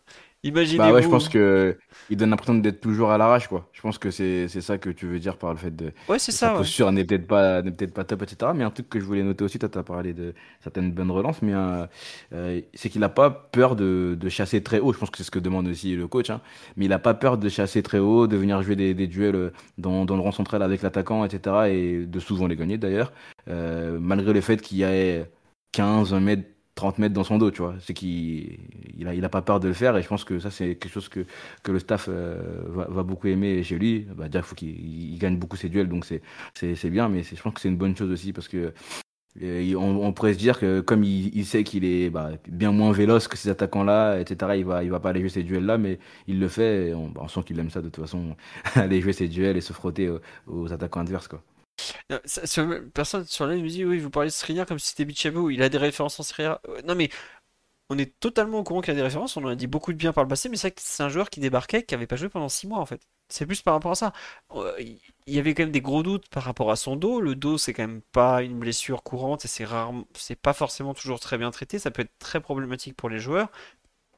Il y avait en pré-saison des matchs où il y a eu des moments où il avait un peu flotté, tout ça, tout ça moi, je trouve son début de saison est très positif. Des, des, des 4 défenseurs centraux, enfin des 4 défenseurs qu'on le plus joué, après Lucas Hernandez, je pense que c'est même le meilleur et vraiment pas loin derrière. Mais c'est normal qu'on s'interroge sur un joueur qui vient d'arriver, qu'on n'a pas vu pratiquement, on a très peu vu, et il sortait de sa plus mauvaise saison à l'Inter. On peut pas imaginer que d'un coup, il... Enfin, il y avait un vrai doute autour de cette arrivée, tout simplement. C'est pour ça qu'on en parle et en des termes très positifs. C'est pas forcément parce que euh, on en parle que c'est négatif. Et au contraire, il nous surprend. Enfin, il, nous surprend pas, mais on, apprécie ce qu'on voit jusque-là. Donc, à voir ce que ça va donner dans la durée. On avance un peu sur les perfs individuels. Juste, on, on en a un peu parlé tout à l'heure du rôle de Vitinha, du fait qu'il avait été mieux en, étant côté gauche. Ce que je vous propose, on en reparlera quand il enchaînera un peu, bah, normalement dès, dimanche prochain à Lyon.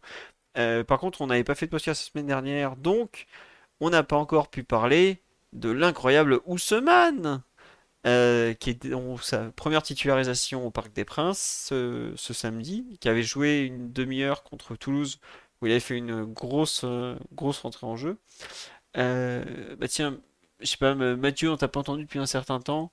ton avis sur ses premiers pas de Dembélé de Toulouse à, au match de, samedi soir ben, qui confirme trait pour trait euh, tout ce qu'on connaît du joueur, c'est-à-dire euh, d'énormes différences individuelles qui sont régulièrement mal conclues. Et c'est euh, un peu la, problématique toujours avec, avec Dembélé. dès l'entrée face à Toulouse, il a complètement électrisé le match et permis de vraiment de donner une autre vie à une partie qui était quand même, bien enlisée côté PSG. Et pareil sur la première mi-temps, notamment sur les, périodes où, où venait de chercher, où tu n'étais pas forcément aussi à l'aise qu'en deuxième, euh, c'est souvent passé de son côté où il a pu éliminer et prendre le dessus sur son vis-à-vis, récupérer des fautes, etc. Mais après, quand il arrive dans les, derniers mètres, c'est compliqué. Souvent, il y a un pied qui se dérobe, il y a un problème de coordination, ce genre de choses. C'est euh, dommage. Après, je pense que tu ne changeras pas forcément le joueur à, ce, stade de sa carrière. Donc il faut pouvoir espérer que euh, toutes les différences qu'il va faire, ce soit aux autres de, les conclure. Parce que sans doute que si c'est à lui, ça risque d'être d'être un peu la roulette russe.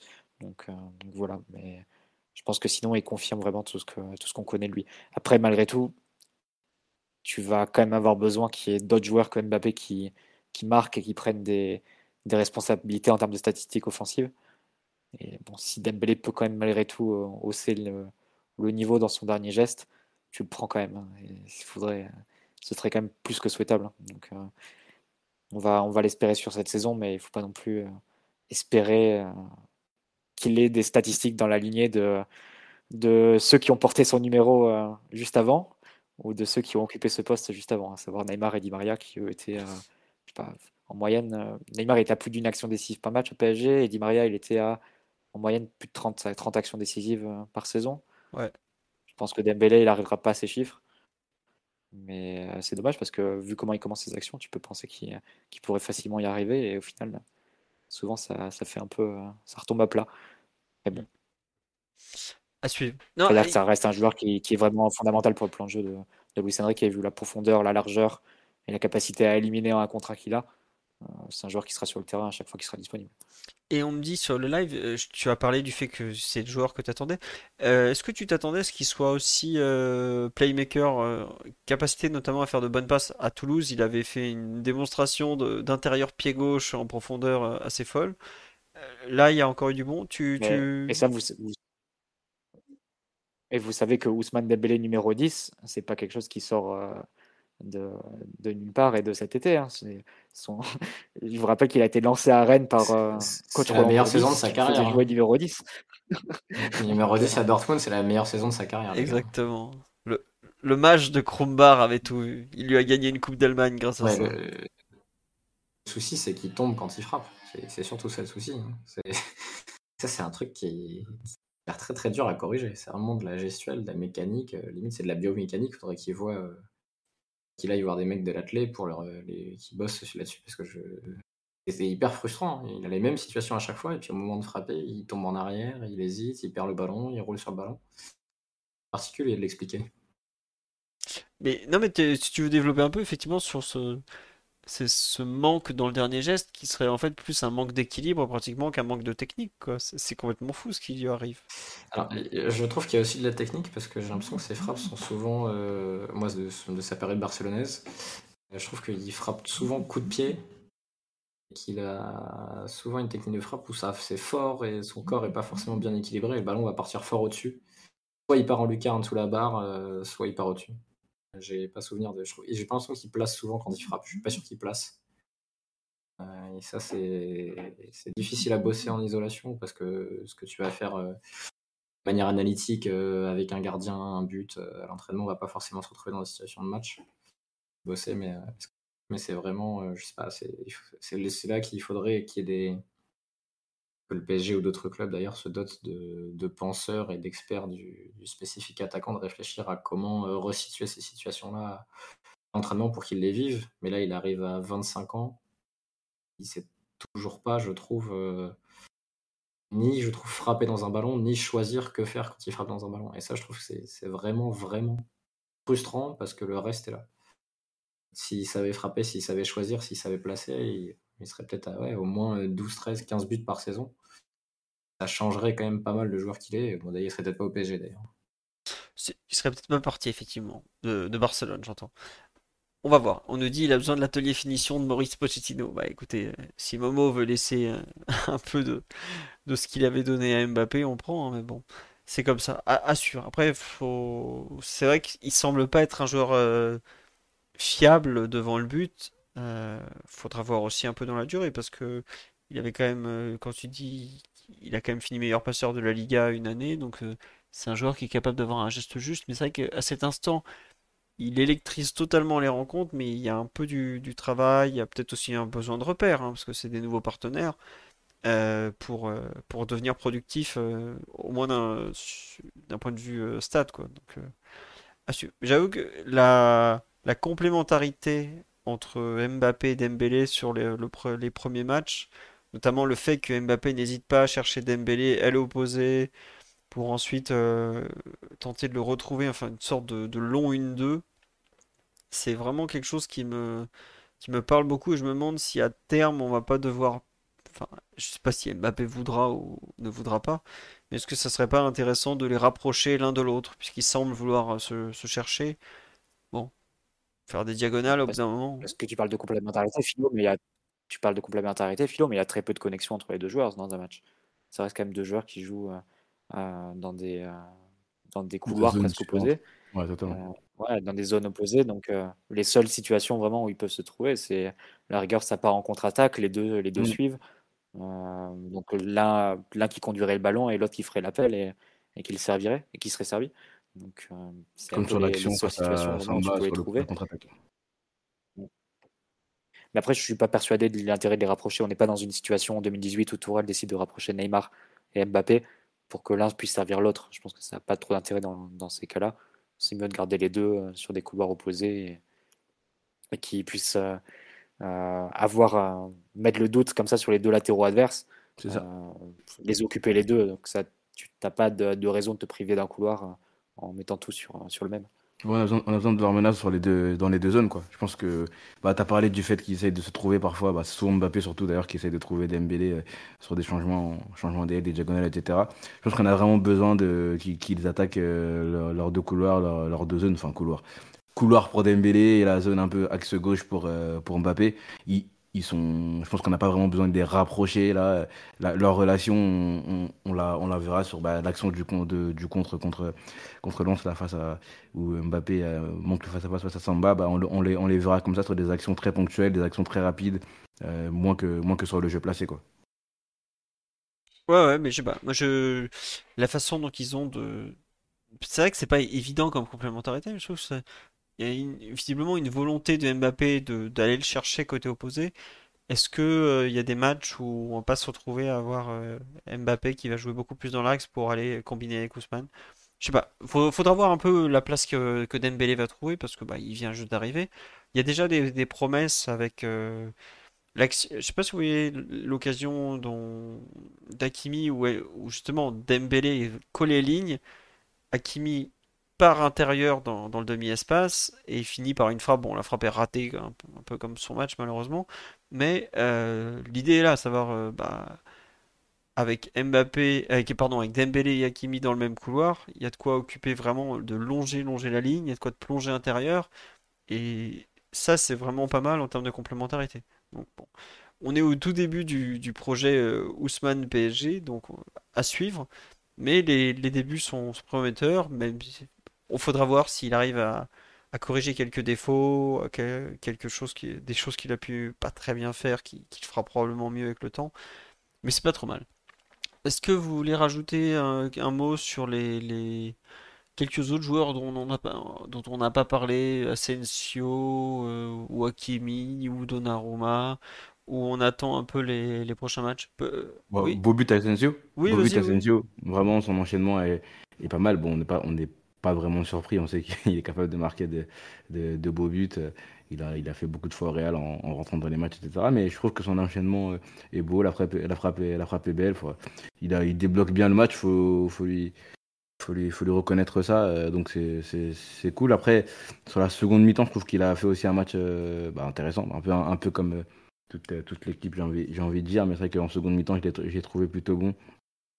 Euh, il a été trouvé par, ses coéquipiers dans le jeu associatif, etc. Il a été, il a été plutôt, plutôt, plutôt bon. Il y a quelques choix qui n'ont pas été, pas été top. J'ai, en tête un, moment où il essaie de, servir de- Dembélé en profondeur alors que Dembélé le demande dans les pieds. Ça pouvait mener une belle action et un Dembélé un peu en isolation contre un, contre un défenseur lensois. Mais, mais sinon, ouais, il fait un match, un match plutôt sérieux dans le, dans, le rôle qu'on, lui a demandé, qui n'est pas un rôle non plus très, très, très, très facile, euh, j'ai envie de dire, ce rôle de, de faux neuf. Mais voilà, son, son, son but est beau, ça fait plaisir, il était, il était plutôt heureux. Et je pense qu'il en marquera encore, euh, encore d'autres, euh, parce qu'il a vraiment une, une très très bonne qualité de frappe et une bonne qualité de, devant les buts. Quoi. Oui, et puis c'est intéressant de voir qu'il finalement son meilleur match c'est en pointe. Alors il n'a pas été non plus tout le temps en pointe, mais il a, il a fait de bonnes choses quand même. C'est- disons que je trouve que ses limites physiques se sont moins vues comme ça dans un rôle très axial que sur un côté qu'on lui demandait de déborder alors qu'il a, il a pas vraiment le coup de rein.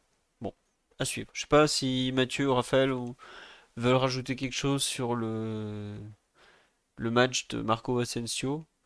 Et lui, tout à l'heure, d'ailleurs, euh, je crois que c'est toi, Titi, qui parlait de l'accueil de Zaire Emery, euh, ou non, c'était Mathieu.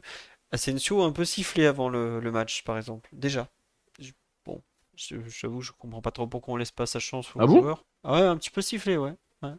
Ah. J'ai pas entendu le sifflet de là où j'étais, mais Ah, la boulette, si. ça n'a pas sifflé. Ouais, mais c'était la, la, je crois que c'était la compo de 8h10. C'est quand elle est sortie que le PG l'a l'a donné. Que- Quelques sifflets, j'ai été surpris. Je fais bon, pourquoi le pauvre? Ou au moment de la présentation des recrues, je sais plus. Mais il y a un moment, je sais que j'ai entendu des sifflets pour lui, j'ai fait bon. J'ai pas trop compris euh, pourquoi le pauvre, il est là depuis euh, trois matchs. euh, ouais. Faut- faut- si on lui voulait lui donner même pas une chance au j'ai vu- départ. euh, moi, je, je- peux te même dire, je peux même te dire que j'ai vu un maillot Asensio à l'entrée du parc. Donc, euh, il y a même des gens qui, qui payent 140 euros pour, pour Asensio, c'est dire. Il, il s'appelait Frédéric et correspondant permanent à Madrid. je, je ne vois, je ne vois que cette explication, mais bon, pourquoi pas. Euh, on nous dit, tiens, quelques sifflets à Boulogne. Bon, écoutez, voilà. C'est pas grand-chose. Il a eu, je crois- il a été plutôt... euh, Non, il a fini le match. Je me souviens plus s'il était remplacé. euh. Non, il a fini le match cette fois-ci. Mais je, pense qu'il aurait été applaudi parce qu'il fait plutôt une rencontre intéressante. Tu veux rajouter quelque chose sur son match d'ailleurs, Mathieu, en, en... En attaquant de pointe? Non, non, je suis d'accord avec vous. Et je suis d'accord avec vous. Mais bon, maintenant, sur Asensio, je pense qu'on on sait. hein, si, s'il est capable de nous faire une saison où techniquement il sera propre et de temps en temps il va te marquer un but, bah, il aura rempli le rôle qu'on attendait de lui. Je pense pas qu'on attende beaucoup, beaucoup plus à ce stade. S'il fait plus, bah, on l'applaudira et on l'accueillera bien volontiers. Mais euh, voilà, le fait de marquer quelques buts de temps en temps euh, à 20 mètres, c'est c'est ce pourquoi il a été pris, je pense.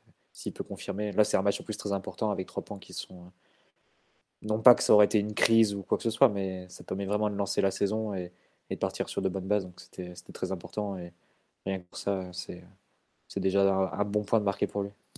Très bien. Eh bien, écoutez, ce sera la conclusion sur ce PSG Lens. On a quand même fait 1h40, alors en général, quand on fait des bons matchs, on a moins de choses à dire, faut le dire. C'est vrai quand même. Les trains qui arrivent à l'heure, il y a toujours moins de choses à dire. C'est comme ça.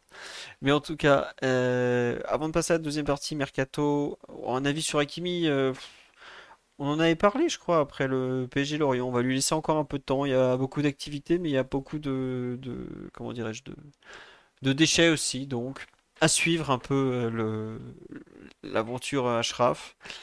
Il n'a pas de concurrence pour l'instant parce que Mukiele ne,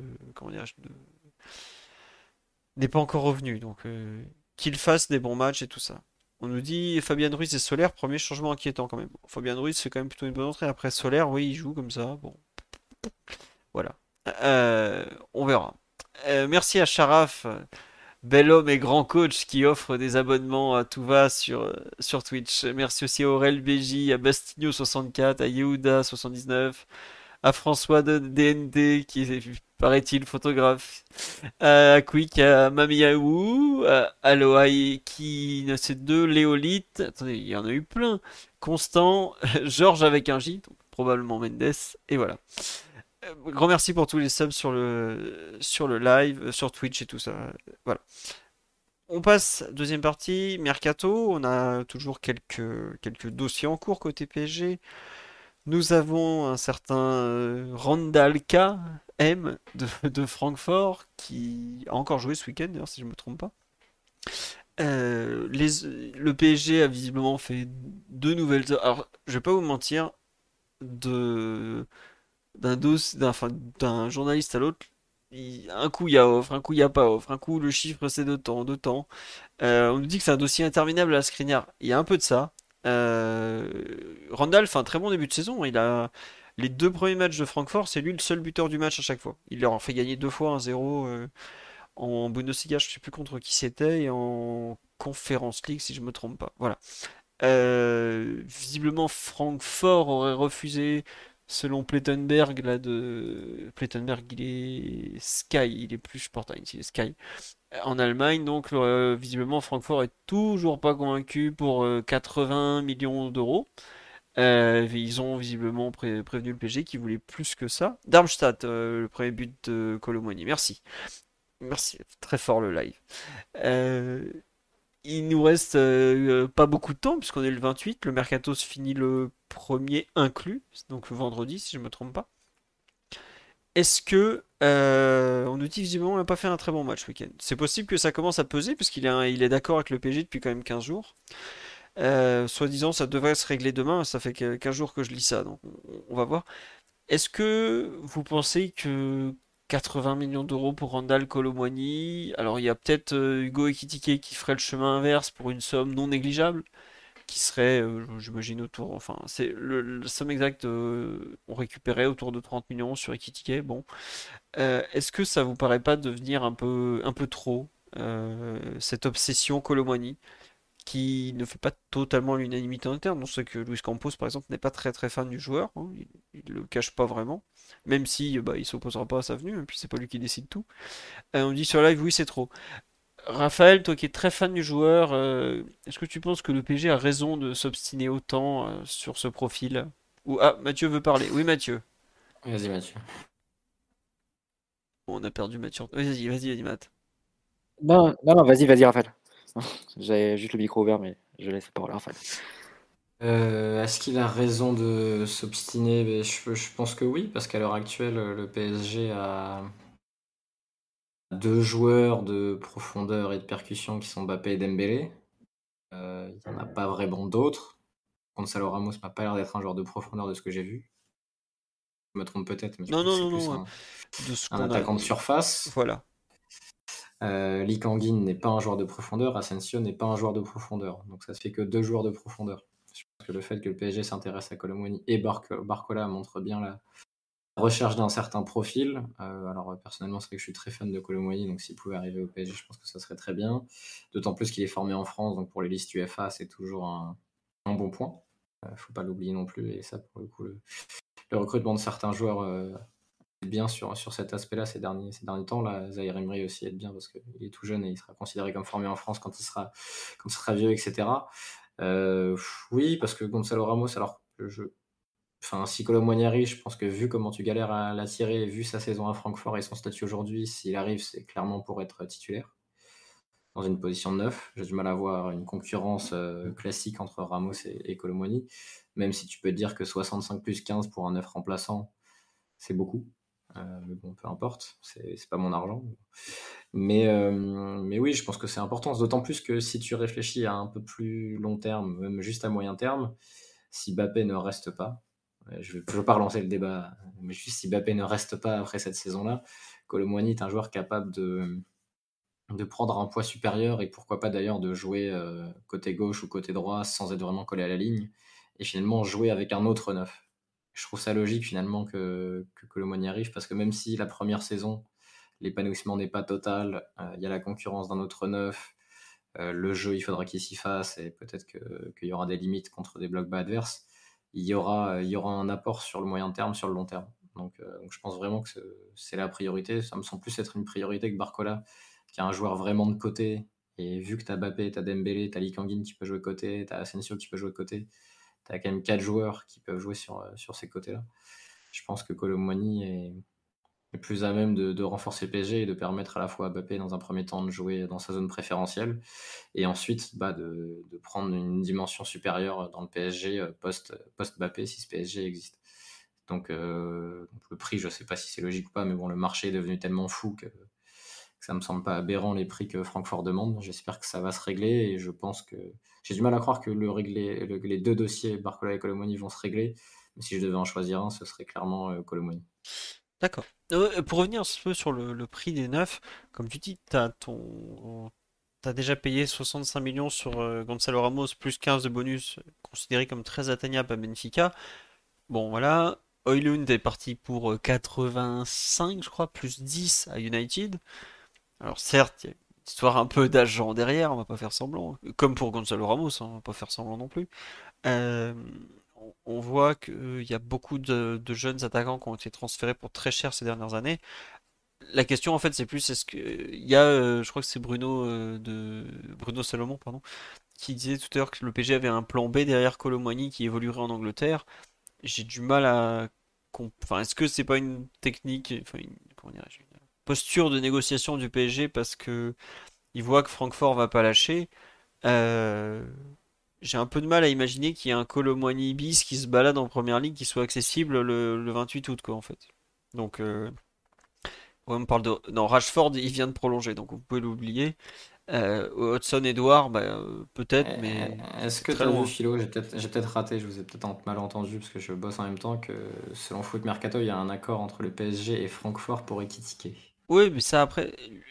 En fait, le truc, c'est qu'il y a un accord, mais ils veulent pas lier les deux dossiers. Donc, euh, tu fais un accord, ok, mais en fait, ça te, ça t'aide pas tant que ça, quoi.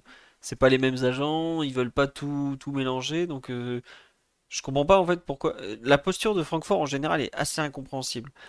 Euh, les, dossiers sont forcément liés, Philo. Bah oui, c'est ça. Qui est mais... remplaçant de, de, de avec l'argent de Colomboigny. Je pense que tu vas vite trouver un accord avec Francfort autour de Ekitike et autour de Colomboigny. Et si tu mets en perspective les deux deals, ça te ferait euh, évalué à peut-être, je sais pas, 50, entre 50 et 60 millions plus Ekitike, ce qui n'est pas non plus euh, complètement délirant à mes yeux, euh, notamment concernant les, euh, les, deux, les deux saisons, enfin la saison précédente des deux joueurs. ce qui a l'air de bloquer dans le deal, c'est plutôt là, et c'est ce que mentionne aussi Plétigol, c'est la volonté d'Ekitike, ou plutôt la non-volonté d'Ekitike de rejoindre euh, Francfort. Je pense que c'est plutôt là l'enjeu du, transfert. On est un peu dans une situation où, le transfert de Colomboigny a l'air d'être dépendant de celui d'Ekitike, parce que Francfort aussi il va être dans une, difficulté pour trouver un autre, euh, un autre remplaçant à Colomboigny si Ekitike ne vient pas. Euh, et quand, tu sais que quand tu as un échange tu as souvent le cas où la volonté d'un joueur fait capoter le, fait capoter l'affaire. On peut faire capoter l'affaire. Donc, euh, euh, ça a l'air de, tout a l'air de vraiment dépendre de, la volonté des critiquer dans ce dossier. Parce que je pense que l'accord économique, tu peux le, tu peux le trouver tu peux, voilà, tu peux arriver à un accord si Francfort veut vraiment critiquer et, euh, Paris veut, veut Colomboigny. C'est pas 5 millions d'écarts qui vont, qui vont poser problème, je pense, pour la, résolution du dossier. Par contre, ce qui peut poser problème, c'est si Ekitike décide de, rester à Paris. C'est, un peu c'est autre chose et ce serait son droit aussi. Donc euh, on va voir, hein. il reste 4 jours. Et t'es pas t'es toujours convaincu par euh, ah, peut-être euh, faudrait peut-être envoyer le, le cube faudrait peut-être envoyer le cube devant la maison de, de hein, pour faire partir c'est un peu la méthode qui a été employée non mais en plus pour revenir enfin tu vois pour parler un peu de Kitike je pense que Francfort est un très bon club pour se développer. On voit que beaucoup de bons joueurs sont passés par là-bas. Euh, certains ont atteint des niveaux de performance qu'ils n'ont plus jamais retrouvés ailleurs. Je pense à toi, Jovic. Euh, je comprendrais, par exemple, enfin, je me mets à sa place. Hein. On me laisse le choix entre euh, Everton, West Ham et Francfort. Ah, c'est sûr qu'Everton et West Ham, il sera mieux payé. Mais s'il veut aller dans un bourbier, il va là-bas. Ouais, après. À West Ham, bourbier?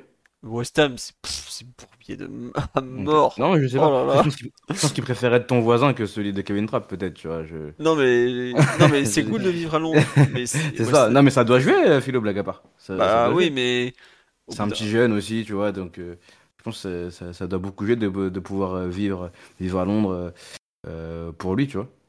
Non, mais je comprends qu'il préfère vivre à Londres qu'à Francfort. c'est pas mal aussi, hein, T'as un bel aéroport. Franchement, c'est une grande ville, Francfort. C'est pas. Enfin, je me mets à la place d'un jeune français de 20 ans, on te fait choisir entre Londres et Francfort, avant. Euh, le choix, il est vite vu quand même, hein, Mathieu. Il a, des stories à faire et tout, je pense qu'il préfère faire ses, stories à Londres avec du drip, etc., que, que de les faire à Francfort, Mathieu. Euh, est-ce que tu serais pas pareil, Titi hein Dis la vérité. Bah, clairement, clairement, c'est pour ça que je le défends sur ça. Titi, il jouait pour Crystal Palace, il Crystal Palace, euh, contrairement à Draxler. Ouais, clairement. Non mais ouais voilà donc mais si on parle en termes de football Francfort euh, c'est très bien pour se développer hein. c'est c'est très bien hein. mais bon je, je comprends pas en fait euh, je, je pensais honnêtement qu'Ekitike finirait à Lens perso mais, ça ils, ils, ont fait un autre choix pour se développer si tout dépend d'Ekitike on peut peut-être s'arranger pour qu'il finisse à Francfort est-ce que, alors après, est-ce que ça finira en prêt ou autre, ça, serait un peu compliqué. Mais je, comprends pas. Il y a certains clubs en fait où je me mets à la place d'un joueur, je me renseigne un peu, j'y vais jamais. Mais vraiment, j'y vais jamais. West Ham, ça en fait partie. Faut pas y aller. C'est comme ça. Ça fait partie des clubs, faut surtout pas y aller. Mais en revanche, Francfort, tu vois, tout ce qu'ils ont été capables de faire euh, depuis des années, euh, pour moi, c'est clairement un, un, club qui donne envie. Et il suffit qu'ils regardent le mec qui s'apprête à le remplacer au PSG, Colomoni, quoi. Peut-être que bon, Colomoni était meilleur en Ligue 1 que ce qu'Ekitike était, même si était est une belle promesse. Mais il y a plein de très bons joueurs offensifs français qui explosent en Bundesliga. Enfin, entre Colomoni, euh, Nkunku, Diaby, euh, même dans le passé, il y en a eu d'autres. Hein, euh, Sébastien Aller, c'est un peu, un, profil un peu particulier parce qu'il avait fait beaucoup d'autres choses. Vas-y, enfin franchement, pour lui, pour sa carrière, c'est un, un, super rebond.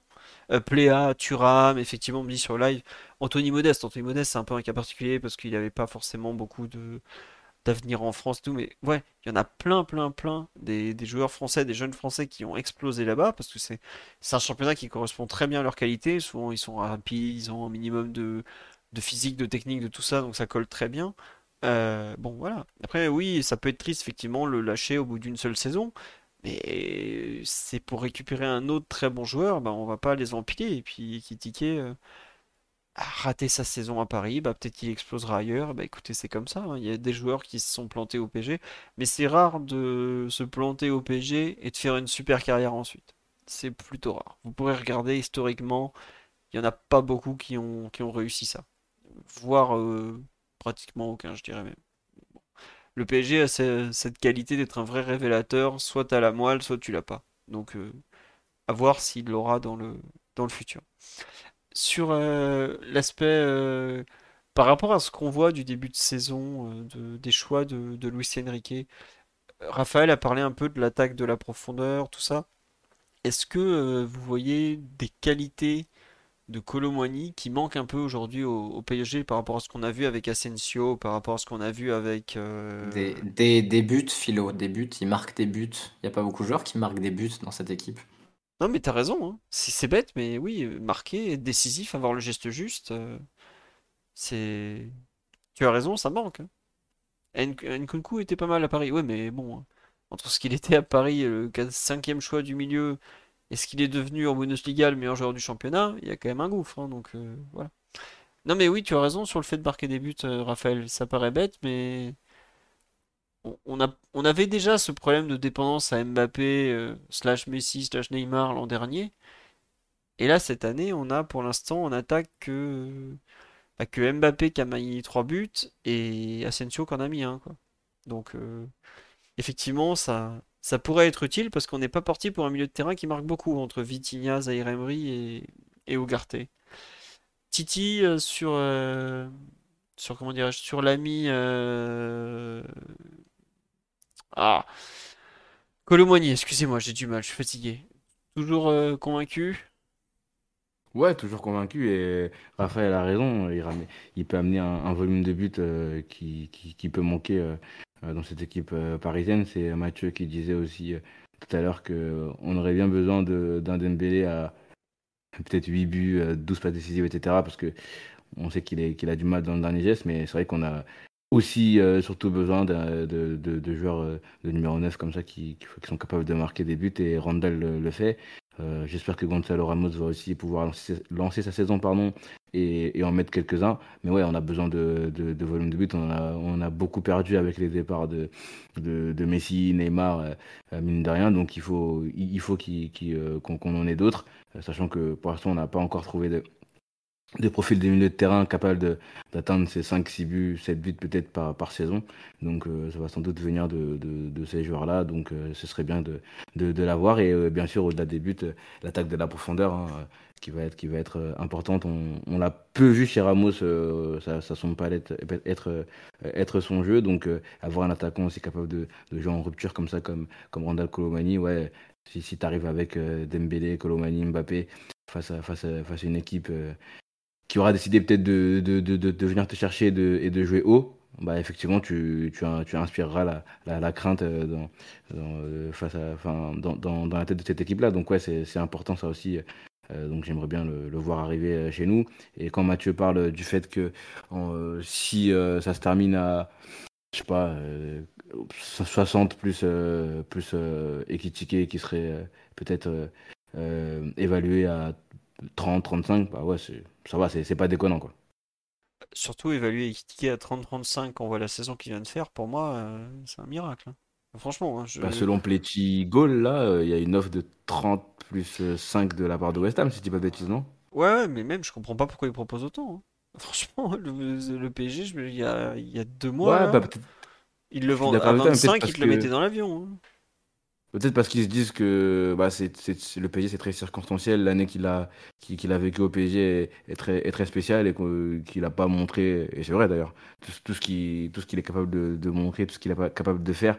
Donc euh, ils, ont, ils sont encore sur le, sur le potentiel, euh, potentiel joueur qui est, qui est réel. hein. Je pense que c'est quand même un, un- bon joueur et qui, qui peut s'épanouir euh, ailleurs. Donc ouais, c'est effectivement sur la saison ça, ça paraît, ça paraît beaucoup, mais voilà, c'est quand même un, un bon joueur et un, un potentiel important. Newcastle était prêt à mettre de l'argent l'an dernier sur lui. Effectivement, une année est passée depuis. Mais je pense qu'il a quand même gardé la, la, la cote, c'est certains, certains scouts. Chez, ouais, ce qu'on me dit sur là, les recruteurs européens étaient tous unanimes sur lui. Et moi aussi, j'adorais. Raphaël était dithyrambique, mais ça, qui sort d'une saison, ça me paraît fou en fait que le PSG va peut-être gagner de l'argent sur un joueur qui s'est autant planté chez lui, quoi. Parce qu'il a quand même mis 4 buts. hein, Ouais, mais il y, en a plein. euh, regarde Chelsea, sont leur mercato, c'est pareil. hein. Ils ont vendu plein de mecs euh, qui sortaient de saison euh, catastrophiques euh, parce que le contexte collectif était pris en compte et que il y avait du talent, tu vois. Donc, je, je suis pas forcément étonné, d'autant plus que c'est un poste hyper actif sur cet été, le poste de neuf. Donc, T'as raison. De bons arguments, bravo. Et moi j'avoue que Colomani, j'attends un peu que le mec il gagne des duels de la tête. Parce que bon, je trouve qu'Asensio a été plutôt intelligent dans son, dans sa gestion du duel avec euh, Danso. Il a pas tenté le 1 contre 1 évidemment, vu la montagne en face. Mais on gagne quand même pas beaucoup de duels. On peut pas jouer long en ce moment. Et j'ai hâte qu'il puisse arriver un peu gagner des duels devant, tout ça, ça, ça ferait quand même pas de mal. Et pour l'adversaire, ce serait encore beaucoup plus dur de, de nous prendre. Donc voilà. Bah, norm- normalement, Gonzalo, il est capable de gagner des duels. Oui, mais pour l'instant, il est Euh, blessé. Ouais, il a, il a raté un match. Parce que t'as- dit pour- il a raté qu'un match. Je trouve que sur les premiers matchs, il aurait normalement pu en, pu en gagner, etc. Donc, euh, oui, euh, on, est, on est capable de le faire avec Ramos. Et peut-être qu'avec euh, Colomani, ça pourrait être, être le cas aussi. Oui, bon, on va espérer, on va espérer. Euh, dans le sens des départs, justement, il y a plusieurs personnes qui disaient, ouais, euh, c'est dommage de le, de le vendre. Euh, Oui, non. Tiens, Raphaël, tu, tu rejoins cet avis que c'est c'est peut-être un joueur qu'il faudrait plutôt prêter ou le PSG a signé tellement de neufs que c'est ou c'est même pas la peine au Bah, final de le garder, quoi. le souci, c'est que si t'as Colomwani, Ramos et qu'en plus Asensio peut jouer neuf, connaissant la philosophie de Luis Enrique, je vois pas vraiment en Ekitike jouera, d'autant plus que contrairement à Colomwani ou Mbappé, il peut jouer vraiment que dans l'axe. Et, euh, en tout cas, dans ce, dans ce jeu-là, il- je, je vois vraiment mal jouer côté, à part dans une attaque à deux où il dézone beaucoup. Donc j'es- j'espère pour lui qu'il aura une étape euh, intermédiaire qui lui permettra de mieux réussir. Le saut, on en avait parlé, mais le saut Reims-PSG, euh, je suis très client du j'étais très client et je pense que ça sera un bon joueur, mais le saut me paraissait un peu abrupt. Euh, je pense qu'il aurait fallu qu'il passe une saison en prêt et qu'après il vienne au PSG. Il avait, il avait six mois au niveau et il s'était blessé en cours de saison en plus à Reims. Donc, euh, donc voilà, il peut-être qu'il fait l'étape là qui va venir, que ce soit euh, Francfort ou un autre club, qu'il aurait dû faire avant de venir au PSG, ben, un peu comme Colomboigny l'a fait finalement. Même si je pense que Colomboigny en partant de Nantes avait, euh, je pense, mais c'est même sûr, avait bien plus de références que, que Ekitike. Colomboigny avait deux saisons et demie dans les pattes, là où Ekitike avait six mois et quelques en, en Ligue 1. Ouais, bah voir ce que ça va donner effectivement sa carrière, mais un peu dommage et peut-être euh, trop trop vite. 20 ans débarqué à Paris en devant assumer le poids d'un transfert de 35 millions, enfin 30 plus des bonus, c'est quand même toujours compliqué. Ouais, on me dit faut le prêter hors de France, mais il faut, faut qu'il accepte. euh, c'est compliqué de prêter un joueur qui a coûté aussi cher, donc euh, su- je trouve que c'est vraiment un cas compliqué. Parce que Luis Enrique a l'air de bien l'aimer, mais c'est compliqué aussi de le faire jouer parce que bah, le PSG a été trop déçu par son comportement, par son niveau, par tout ça l'année dernière. hein, et il veut plus en entendre parler. Bon, à voir. Euh, des news de euh, Draxler à Crystal. euh, pff, attendez, c'est c'est des dossiers qui se, qui se géreront s'il reste du temps à la fin. Donc, euh, c'est pas vraiment une priorité. Euh, dans le sens des départs, on a toujours Marco Verratti. Donc, la piste de, des Saoudiens s'est fortement euh, refroidie. On a en revanche toujours la piste du Qatar, qui est visiblement très très chaude, qui mène à, à l'Arabie. Euh, qu'est-ce qu'on en pense? Qu'est-ce que vous imaginez comme fin? La tendance est quand même très fortement à un départ. Qui veut, qui veut Mathieu, tu es toujours désespéré à l'idée qu'il rejoigne le, le, terrible championnat qatari, j'imagine. Bah, pour moi, c'est incompréhensible et, incompréhensible et injustifiable sportivement. Euh, surtout vu l'état du, milieu de terrain actuellement. Je pense que c'est euh, impossible de justifier que Carlos Soler ou Fabien Ruiz soient dans le projet du PSG et pas Marco Verratti.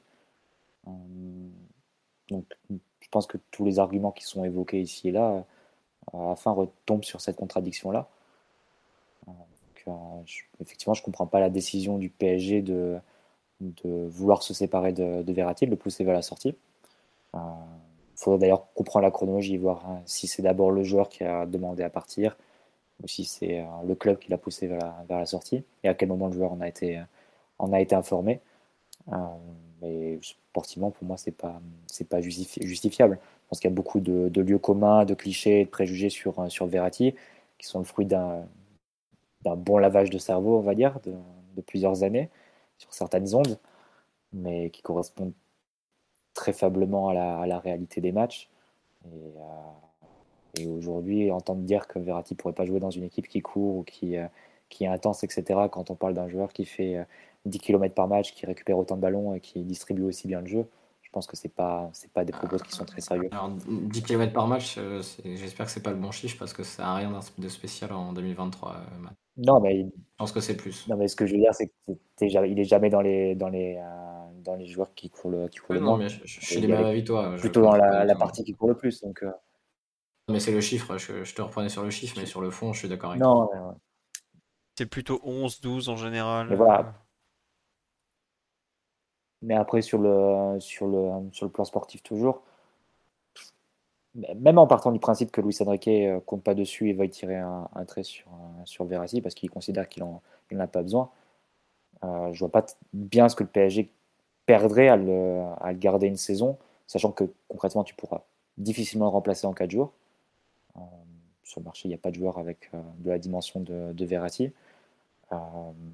Euh, qu'est-ce que ça te coûte de le garder? Combien de fois on a vu dans des équipes des joueurs qui partaient pas forcément avec les faveurs de l'entraîneur au mois d'août et qui se retrouvaient rapidement titulaires ou qui finissaient la saison titulaire Donc c'est pourquoi se priver de cette possibilité-là? Et même si Verratti finit pas la saison titulaire, pourquoi ne pas se garder la possibilité d'avoir Verratti qui ferait qui serait peut-être plus dosé en termes d'utilisation, qui ferait pas les 40 35 ou 40 matchs qui fait, fait d'habitude, qui serait peut-être plus dosé, qui serait aussi utilisé pour mettre le pied sur le ballon sur des matchs où tu en as besoin, euh, notamment en Coupe d'Europe où, on sait qu'on a parfois besoin des, et des soucis à ce niveau-là pour, pour tenir un score et pour, euh, pour gérer le ballon quand tu mènes. Ça, Verratti, tu as quand même l'un des spécialistes à ce niveau-là. Donc, euh, pourquoi vouloir se, priver de cette option-là? Le Real garde Modric même sur le banc, hein, même, même si Tchouameni, Kamavinga et Valverde et Bellingham passe avant. Et encore là, j'ai cité euh, quatre joueurs qui sont quand même des, référents. Là, tu as a priori que Ugarte et Zaire Emery. Donc c'est, euh, pour moi, c'est une décision qui ne se, se comprend pas sur le plan sportif et qui revient, à se tirer une balle sur, qui, revient vraiment à se tirer une balle dans le pied. Mais le fait que le joueur soit prêt à rejoindre encore l'Arabie Saoudite, bon, ils ont fait venir plein de joueurs, tu te dis peut-être que sportivement ça va donner quelque chose. Mais le fait que le joueur soit prêt à aller au Qatar, moi ça me choque énormément. Parce que le championnat qatari, je suis désolé, il, est nul. On va pas faire semblant. Et la recrue majeure de l'été, c'est qui? C'est Abdou Diallo Bon, voilà. Je me demande à quel point le joueur est dans un renoncement parce que il, a, il avait dit non à l'Arabie Saoudite. En fait, après ils ont présenté les chiffres, il a dit oui. Bon, le PSG veut pas le lâcher facilement à l'Arabie Saoudite, tout ça, tout ça. Bon, voilà. Et là, le Qatar, il est pas loin de dire oui au Qatar. Mais moi, c'est ça qui me. il faut voir la chronologie aussi. Ouais, mais même. Il faut voir la chronologie parce que c'est pas pareil de dire oui au Qatar et à l'Arabie Saoudite quand on te dit tu fais plus partie des plans du club, comme ça a été le cas de Neymar, ou de dire moi je veux partir du PSG, mais seulement pour un, grand club européen, sachant que tu peux pas, qu'aucun des grands clubs européens peut, vraiment, qui serait intéressé par Verratti, peut se le payer. C'est un peu le même cas que Neymar. C'est-à-dire que c'est des joueurs qui ont seulement un marché dans le golf. Donc à partir du moment, si, à partir du moment où le club leur dit bah, tu ne joueras pas de la saison, ou tu n'es plus dans les plus entraîneurs, ils ont le choix entre euh, soit rester pour euh, possiblement ne rien faire, soit, soit partir. Donc il faut aussi voir hein, quelle est la, la, motivation de qui part la volonté de partir. Mais tu vois par exemple Verratti. Est-ce que ça vient du club c'est Verratti? Il n'est pas dans le loft quand même Verratti. C'est ça ou moi je, suis d'accord avec toi, c'est pas normal qu'il joue pas. il est pas dans l'équipe, il est pas dans l'offre, il est dans un entre-deux à la con. Il est, il est, dans la même situation que Juan Bernat. Il est dans la même situation que Juan Bernat, si on veut comparer. Il est à l'entraînement, mais pas dans l'équipe. Mais Bernat, en plus, il est à moitié blessé. Enfin, il n'y a plus rien qui va. Euh, ça, fait, ça, fait, trois ans qu'il n'y a plus rien qui va pour Bernat.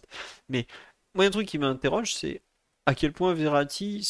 Enfin, on, regarde l'équipe. Au bout d'un moment, il, la voit, il sait très bien comme milieu de terrain. Ok, il sera peut-être pas le choix numéro 1 le 2 septembre ou le 20 septembre quand le, quand le mercato saoudien va se finir. Mais il le voit qu'il va avoir sa place, qu'il va être réintégré quand même. C'est pour ça que je comprends pas sa volonté de. On a vraiment. Moi, d'un point de vue extérieur, mais un peu biaisé forcément, parce que c'est un peu mon métier même, enfin, c'est même totalement mon métier. Ça me choque un peu que Verratti euh, soit prêt à partir alors qu'il sait très bien que dès que le mercato est fini, qu'il est réintégré, il va jouer. Évidemment qu'il va jouer. Comme tu le dis, vu l'état du milieu de terrain, on n'a pas, on a trois bons joueurs avec euh, le milieu de, samedi, par exemple. Mais sur le banc de touche, tu fais quand tu fais rentrer euh, Solaire, tu déplaces Vitinha, quand tu fais rentrer Machin, tu déplaces un tel. Ça, il y a, de la place pour lui. Et moi, vraiment, c'est un truc que je ne comprends pas. C'est comment il peut. Et ça, ça, tu sais pas encore sa volonté. Tu sais pas encore sa volonté parce que pour moi, il n'a pas accepté un transfert au Qatar. C'est une première chose, parce que je pense que l'accord entre Nasser El Khelaifi et El Khelaifi Nasser sur le prix du transfert ne doit pas être très compliqué à trouver. Donc, ça, ce, qui, ce qui bloque, c'est peut-être aussi la, la, volonté du joueur. On, est quand même au PSG, Matt, donc on ne sait jamais si on peut être d'accord. Hein, ça dépend qui décide et qui est au téléphone. C'est Antero. Il va falloir savoir. Entre Antero Henrique et Henrique Antero. il va falloir savoir combien d'intermédiaires ils vont croquer sur un transfert géré entre deux mecs qui se connaissent. je pense que le visio Luis Campos Nasser Antero, à mon avis, c'est salé. Hein.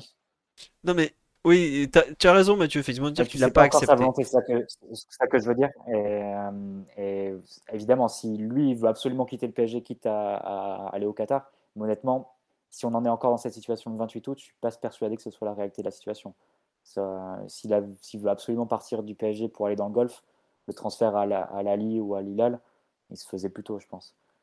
Euh, mais c'est vrai qu'il y a beaucoup de flou dans cette affaire parce que pourquoi le PSG refuserait des offres de 45-50 millions d'euros? Est-ce qu'ils ont dans la, manche depuis le début euh, l'histoire du Qatar en disant euh, le Qatar va faire une offre fictive de, de 80-90 millions et récupérer de l'argent comme ça Je pense que ça, ça éveillerait quand même quelques soupçons. Hein. Je ne peux pas imaginer qu'il n'y ait pas de, réaction d'autres clubs européens. C'était un transfert de Verratti à 90 millions pour, pour l'Arabie, par exemple. C'est vrai que ce dossier est assez difficile à, à, lire parce que tu ne comprends pas bien quels sont les motifs qui pousseraient le PSG à à vouloir absolument séparer de Verratti à ce point, quitte à le, faire, euh, faire partie d'une liste d'indésirables de joueurs à qui tu, à qui tu montres la sortie. Tu ne pas très bien ce qui bloque, euh, si c'est la volonté du joueur, si c'est une, affaire de, de, prix. Tu ne sais pas non plus quelle serait sa situation s'il venait à être euh, réintégré. Parce que enfin, Luis Enrique, il, à chaque fois il dit c'est mes actes qui parlent, bah, en attendant, il ne le prend pas dans les, dans les, dans les feuilles de match, hein, il ne le convoque pas sur les, le week-end. Alors qu'il convoque et critiqué il convoquait Kitike qui est aussi dans la même situation de joueur à qui on annonçait qu'il n'était pas dans les plans la saison, la saison prochaine. A priori, Kitike, bon, il n'y a, pas de, a pas de numéro 9 sur le banc, tu peux, aussi justifier. Mais bon, euh, quand tu convoques des Endur, des, euh, des joueurs comme ça, c'est compliqué aussi de laisser Verratti sur, sur la touche. Et même du point de vue du PSG, même si à la fin tu dois réintégrer Verratti, tu réintégrerais un joueur qui aura joué ses dernières minutes fin juillet, le 27, je crois, face à Au Japon, là? Ouais. Ouais. En Corée, en Corée. Encore et pardon. Et euh, soit, sur l'ensemble de la préparation, je ne sais même pas s'il atteint 100 minutes de préparation. C'est un joueur sur lequel tu as, enfin, que tu as complètement ostracisé euh, sur, euh, sur, la période de l'été. Donc comment tu veux prétendre l'avoir en forme dès, dès, sa réintégration? C'est moi je pense que tu vraiment tu fais tout pour pousser vers la sortie. Après les, les raisons qui le, qui le justifient me, me sont me passent complètement au-dessus de la tête. Pour moi il n'y en a aucune qui est justifiable. Je pense qu'on est, dans, le flou dans cette, euh, dans cette affaire, dans cette histoire. Euh, parce que quand tu prends l'exemple de Ekitike, effectivement, tu as, raison de rappeler qu'il n'y a pas beaucoup de neufs. Il n'y en a même pas du tout sur, le banc. Donc c'est aussi peut-être pour ça qu'il est pris. Mais on peut aussi voir ça d'une autre façon. C'est de dire que peut-être que Marco a peut-être parlé avec euh, le staff, le coach, etc. en disant qu'il n'est pas prêt à, à, jouer des matchs, pas prêt à être dans les groupes, etc. Ça peut aussi, ça peut aussi être le cas, tu vois. Donc pense qu'on est dans, dans, un flou total. Euh, on ne connaît pas la chronologie. On ne sait pas si euh, Marco est revenu avec des intentions euh, très claires de, de, de, partir au début de la, de la préparation ou finalement c'est seulement le, bah, le, joueur de, de l'entretien avec la, la, direction que bah, le, PSG lui a dit qu'on ne comptait pas, pas sur lui. Enfin, c'est assez, assez flou et c'est pour ça que c'est compliqué de, se positionner. La communication du club elle est inexistante. Euh, Lucien Riquet a un peu parlé du joueur euh, ce vendredi, mais on sent bien qu'il est qu'il n'est pas du tout euh, honnête sur, sur, le dossier qu'il veut pas trop en dire, tu vois. Donc euh, on, est, on est dans un, dans un flou total. Je sais pas si on aura un, jour la vérité, si ça se terminera par un, transfert euh, euh, ou non. Mais en tout cas, ce qu'il faut retenir de ça, c'est que c'est dommage de finir une histoire comme ça si elle doit se finir vraiment entre un joueur qui est là depuis 11 ans, 12 ans, enfin 10 ans. En tout cas, quand il dans sa dernière prolongation, il dit rester dans un club 10 ans, ça montre que, que je l'aime que je l'aime beaucoup, etc. Donc c'est dommage que, que l'histoire se, se termine ainsi, si elle doit se terminer ainsi. Tu vois, il y, a, y aura, y aura peut-être pas de match euh, de, de, sa part au, au, Parc des Princes, etc. Enfin, ça se terminerait vraiment euh, très très mal euh, pour, pour un joueur qu'on a vu grandir, qui a grandi à, pardon, un joueur qui en a vu grandir, qui a, qui a grandi avec nous, etc. Donc ce serait vraiment triste que ça se termine, ça se termine ainsi, peu importe les raisons, peu importe que ce soit lui qui ait demandé à partir, que ce soit le club qui l'ait, qui poussé vers la sortie. Dans, dans, dans les deux cas, les, ce serait triste que ça se termine euh, comme ça. Ouais, bah, Quand tu vois les représentants du, seul groupe de supporters euh, officiels du, du, club qui, vont, qui font ces chants euh, en fin de saison sur Verratti, tu dis qu'il y a quand même une sorte d'ingratitude et, d'amnésie autour de, son cas. enfin, elle est globale. même au-delà de... je pense que ça risque de... Pardon Mathieu, j'allais ah, dire qu'elle est, elle est, elle est, elle est globale. Enfin, en tout cas, euh, on, on, a de plus en plus de, de, de, de personnes qui, euh, pas dire qu'ils sont ingrats, parce que ça c'est un mot fort que, que, que, tu utilises, mais euh, qui remettent en cause pas mal de, de choses euh, chez ce joueur-là et sur même toute la durée de, de, de son passage, passage chez nous. Et c'est vrai que c'est que c'est assez, assez dommage parce qu'il nous a il nous a beaucoup donné, il nous a beaucoup donné sur le terrain, il nous a beaucoup donné euh, en émotion, etc., etc. effectivement, il y a peut-être certaines choses qui qui, qui, qui n'ont pas qui n'ont pas évolué comme comme certains le, le souhaitaient, mais j'ai l'impression qu'il y a quand même une, une réécriture de du passé passage de, de ce joueur-là euh, au Paris Saint-Germain par, euh, par de plus en plus de monde. Et c'est vrai que c'est vrai que c'est dommage que qu'on n'arrive pas à être euh, plus lucide sur, sur toute la carrière de, de, ce joueur-là au, Paris Saint-Germain. Il, il, y a évidemment eu des, des, des moins bons moments et des moments où il a été peu présent ou, ou moins bon sur le terrain, évidemment. C'est le cas de, de, pas mal de joueurs. Mais il y a une réécriture vraiment parfois presque total euh, sur, euh, sur Marco Verratti et sur euh, le, son, son talent et, et même le niveau qu'il a su atteindre par moment. Et ce serait, ce serait bien que, que certaines personnes mettent de côté ce qu'ils écoutent sur les ondes ou ce qu'ils qu'ils lisent sur les réseaux, etc. et qui, qui se refassent quelques, matchs, quelques matchs du joueur pour comprendre et se rappeler quel niveau il a, il, a, il a su atteindre par moment. Après, oui, il y a des trucs qu'il a, qu'il a, qu'il a moins bien fait, c'est, évident. Mais euh, voilà, juste euh, retrouver un peu de, de la fraîcheur dans, dans, dans, toutes les têtes et euh, se rappeler que pendant 8, 9, 10 ans, ça a quand même été un, un, joueur exceptionnel et, et une, une, idole absolue pour, pour de nombreuses personnes au club. Quoi. Ouais, oui, non. C'est même sur sa dernière saison, si tu, si tu prends la dernière saison, il te fait un match par exemple qui n'est pas il y a 5 ans, hein, je rappelle, il y a 10 mois au Benfica, face à Benfica, à l'Estadio da Luz, euh, face au Benfica donc de, Roger Schmidt, une équipe qui était parmi les plus intenses en Europe à ce moment-là, face à celui qui est aujourd'hui l'un des meilleurs milieux en Europe, Enzo Fernandez, et il finit avec le trophée d'homme du match. Et je pense que si on se refait le podcast de, d'après-match de, Benfica PSG, je pense qu'on avait fait quelques, quelques longues minutes sur la performance de Verratti de tête. Je me demande si c'est pas ce moment-là où, Omar avait dit Marco Verratti, c'est un sentiment d'ailleurs. C'était après PSG Juve, ça. Le sentiment, c'était après PSG Juve. Possible, possible. Bah, même après PSG Juve. Donc, euh, au final, même sur une saison qui est, qui est considérée comme, euh, comme ratée ou comme ça moins bonne au PSG, c'est pour ça que le, le caricaturer aujourd'hui comme joueur fini qui a plus rien à apporter à une équipe dont le milieu de terrain est Manuel Ugarte, Warren Zaire-Emery, Vitinha, Likanguin, Sherendour, Fabian Ruiz, Carlos Soler, ah, c'est des choses qui sont juste injustifiables. Et on parle d'ailleurs de joueurs qui cumulent, je pense, un seul quart de finale en carrière de Ligue des Champions. Je pense que ça doit être seulement Vitinha. C'est là encore vraiment tu te, tu te mets dans des situations où sportivement c'est pas c'est pas tenable. Si tu veux vraiment faire partir Verratti, tu dois te pointer avec un remplaçant de la même dimension et du même niveau. Et là, enfin, tu prends Ugarte pour te séparer de Verratti, c'est un peu un somme nul en fait, ce que tu fais au milieu de terrain. c'est dommage parce que tu, tu, garderais non couvert un secteur de jeu très important alors que tu as bien renforcé, très bien renforcé la défense et qu'en attaque c'est plutôt intéressant les profils que tu as visés. Et juste un truc sur live qui revient souvent, on me dit ouais, euh, s'il était si bon que ça, les clubs européens, ce serait sur lui. Verratti est dans le cas de ces milieux trentenaires qui n'ont pas de marché en Europe. Il a un salaire hors sol aussi. Oui, et c'est peut-être aussi pour ça que le PSG le met à la porte. Il faut pas l'oublier. Le PSG a comme liquidé un nombre de trentenaires qui gagnent très bien leur vie, qui est hallucinant cet été. Hein. Euh, regardez bien, non, euh, je... grand ménage. Hein. Le dernier qui traîne, c'est Wijnaldum, euh, il a les oreilles qui sifflent. Hein. Les autres, Messi. Draxler, Draxler, il est pas trentenaire, il a quel âge maintenant, Draxler Non, non, il est pas. Ah, il a peut-être 30 ans, tu as raison. Bah, d'ailleurs, on essaye de mettre à la porte. 92, je crois, donc ouais, il a 30 ans, ouais. Ouais, voilà. Et Navas, bah, Navas, le PSG, ils sont totalement pour qu'ils partent, hein. on va pas faire sans Il y a Kurzawa, Kurzawa 93, je crois. Euh, Kurzawa, c'est un 92. Mais pareil, lui, il est en fin de contrat au, au 30 juin prochain. Moi, je dis, je, prends le pari qu'il reste un trentenaire, ça sera Merquinhos au 30 juin prochain. Tous les autres, ah non, il y aura euh, Juanito parce que. il reste dans l'effectif du PSG. Voilà. Mais sinon, regardez le ménage qui a été fait sur la pyramide des âges. C'est tout le monde dehors. Et c'est pour ça, je pense que Verratti, qui a 30 ans, bientôt 31, un gros salaire, il n'intéresse pas. Danilo, pareil, 30 juin 2024, je pense, euh, terminé. Au revoir. C'est comme ça. Euh, il y a vraiment une grosse volonté de rajeunir l'effectif. Il peut être dans la, dans la, dans la benne à cause de ça. Après, le coup du les clubs européens ne le veulent pas. Il y a au moins 3-4 clubs européens de très bon niveau qui ont sondé le dossier. Il y a forcément Atlético Madrid. Bon, eux, ils n'ont pas un rond, ils sont arrivés, j'ai rigolé.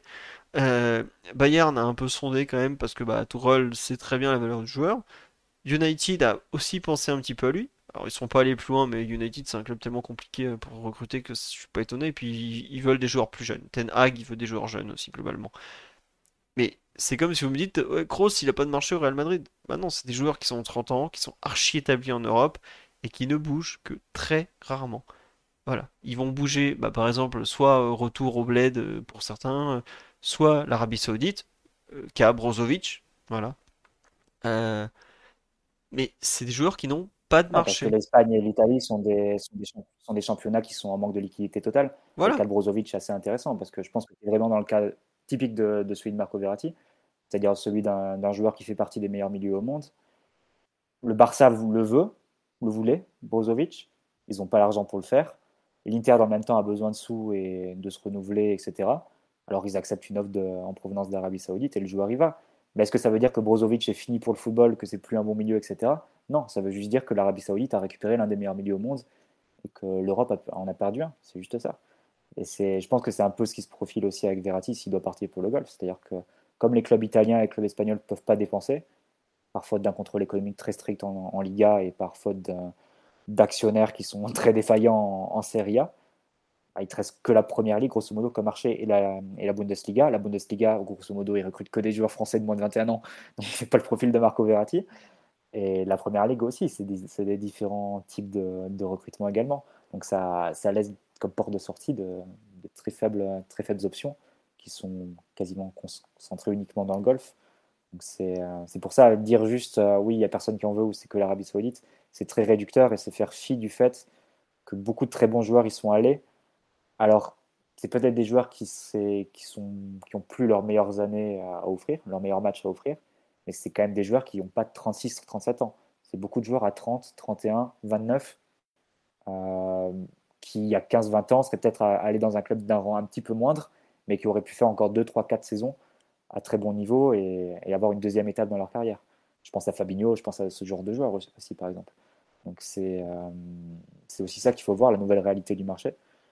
Euh, mais après, pour le PSG, encore une fois, pour revenir à ça, je pense que tu n'es pas dans une situation où tu peux te permettre de, laisser partir un joueur comme ça, sans remplacement derrière, encore une fois. C'est ça, c'est ça le souci. C'est-à-dire que, encore une fois, Luis Enrique, quand il se retourne sur son banc samedi soir, il voit Cherendour, Fabien Ruiz et Carlos Soler. C'est peut-être pour ça qu'il s'excitait en regardant le terrain. voilà, je pense que Ugarte, il va jouer, il va jouer 90 minutes tous les matchs jusqu'à ce qu'il se pète. Hein. C'est obligé euh, si la situation reste la même au milieu de terrain. Donc, euh, tu t'es mis vraiment dans une situation où as, pour moi, c'est une situation de négligence. Si tu veux vraiment faire partir Verratti, tu dois avoir un remplaçant du même niveau et de même dimension prêt. Et manifestement, tu l'as pas. Enfin, on va voir les quatre, les quatre derniers jours. Peut-être que tu auras une surprise. Mais aujourd'hui, tu l'as pas. Il y a zéro tu te retrouves avec un secteur de jeu très défaillant, avec des postes qui sont. Enfin, numériquement, ça va à peu près. Mais qualitativement et en termes de profil, ça va pas du tout. Après, on dit c'est qu'Enrique a dit qu'il avait pas besoin de renfort au milieu de terrain faut pas croire, faut pas prendre pour argent comptant tout ce que dit un entraîneur non plus. Hein. Lui-même l'a quand même dit, euh, regardez mes actes, regardez pas euh, mes propos. Et ces actes, c'est des milieux de terrain, il les essore jusqu'au bout. Hein. Sherendour, s'il comptait sur lui, il aurait pas joué 0 minutes en 3 matchs. Hein. je suis regret de vous le dire, à la 87e, quand il sort euh, Zaire s'il comptait sur Sherendour, il y avait 2-0, il pouvait faire rentrer Sherendour. Il n'y avait pas besoin de. Il n'y a que trois joueurs qui sont rentrés d'ailleurs. Hein. Oui. Il n'y a que trois joueurs qui sont rentrés en cours de match euh, samedi d'ailleurs. Je crois qu'il n'a jamais fait ces cinq changements, euh, non. non, il ne les a jamais fait. Voilà. Euh, est-ce qu'il y a des rumeurs sur un remplaçant du profil de Verratti? Bah, J'en parlais, je ne sais plus qui samedi au parc en, en presse. Le PSG laisse entendre que mm, si Verratti part, il serait même pas remplacé. Quoi. Ce qui me paraît complètement délirant d'ailleurs. Mais bon. Euh, ah, on me dit, Mathéus Nunes, ça ses valises prêtes pour venir. Bah écoutez, il paraît que c'était juste un, joujou de Georges Mendes, qu'il n'était pas assez bon pour le PSG. On m'a dit que c'était le catalogue, c'était Gestufut, euh, c'était Scoutly, euh, que c'était pas bon. On verra si à City comment ça se passe. Hein. Bah oui, mais c'est bizarre, c'est pas un mauvais club, paraît-il. Alors c'est vrai que Georges a ses entrées là-bas aussi. Mais peut-être que si le plus gros agent du monde euh, s'est entré dans les plus gros clubs, c'est peut-être parce qu'il y a des bons joueurs. Hein. Je dis ça, euh, peut-être un peu logique. Hein. Enfin bon, il n'y a pas que ça non plus. Bizarre. Euh, non, plus sérieusement, sur un petit mot sur Gabri Veiga. Bah, grosse surprise, il était annoncé au Napoli, il a fini en Arabie Saoudite. bon, finalement, ça s'est réglé par plus ou moins au montant de la clause. Surtout, je crois que les Saoudiens ont payé la clause au final. Est-ce que le PSG a vraiment bougé sur Gabri Veiga? Je j'ai des doutes. J'ai personnellement de gros doutes. Euh, sur la véracité de la, piste, ça a été, ça a beaucoup parlé d'un coup, puis plus rien ensuite. bon. AB10, euh, il avait toujours dit qu'on n'était pas du tout sur le, sur le jeu. Hein. le euh, légendaire AB10. Peut-être. Peut-être avait-il raison. On verra. Après, pour savoir la vérité dans le mercato du PSG entre les mecs qui, qui se parlent pas entre eux et tout ça, tout ça, c'est autre chose. Est-ce que Campos, ça parlait Campos? Peut-être. Euh, est-ce qu'il y a un autre mec que Campos qui a parlé à un autre mec du Celta qui n'est pas Campos? C'est possible aussi, ça. Ça, serait même très PSG. Mais bon, c'est comme ça. Est-ce que pour Endur, ça veut toujours le prêter? Je sais que ça avait parlé d'un prêt à Brescia, si en série B. C'est la ville dont il est originaire, si je ne me trompe pas. Il euh, n'y a rien de nouveau depuis, euh, depuis ça. Voilà. C'est, je serais pas surpris qu'il parte en prêt. Si c'est pas maintenant, ça sera peut-être cet hiver, par exemple. Voilà. Puisqu'il pourra pas jouer en Youth League, à moins qu'il. Je sais plus s'il y a toujours cette histoire de Joker, ce qui n'arrête pas de changer le règlement. Donc euh, peut-être qu'il jouera euh, un petit peu avec l'équipe de Youth League, peut-être qu'on le verra un peu en Ligue 1 sur des bouts de match. À voir la suite. Sur le. Tiens, euh, Raphaël, sur le. Le traitement de Marco Verratti, tu ne semblais pas totalement d'accord tout à l'heure avec les, les idées de Mathieu. Qu'est-ce que, ce que tu veux? Ah, tu comprends pas toi non plus le. Je euh, comprends pas bien.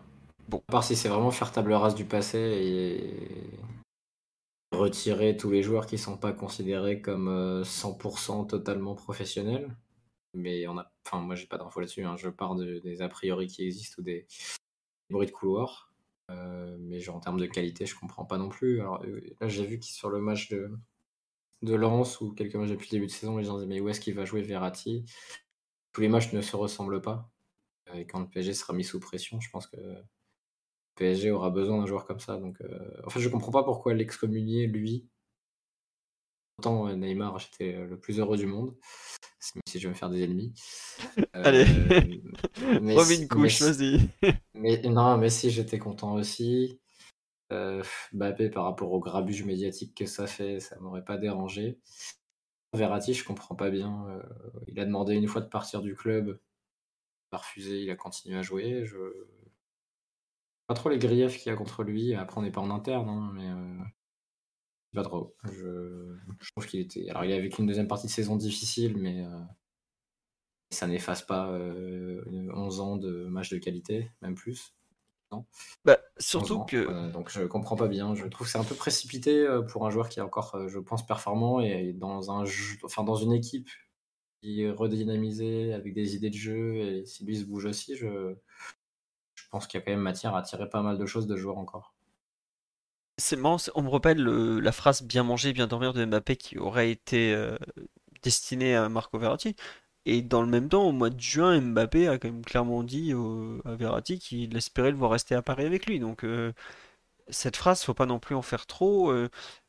il est vrai que Verratti n'était pas spécialement en forme à la reprise et que ça n'a pas du tout plu à Lucien Riquet. Je sais pas combien de kilos entre il y avait.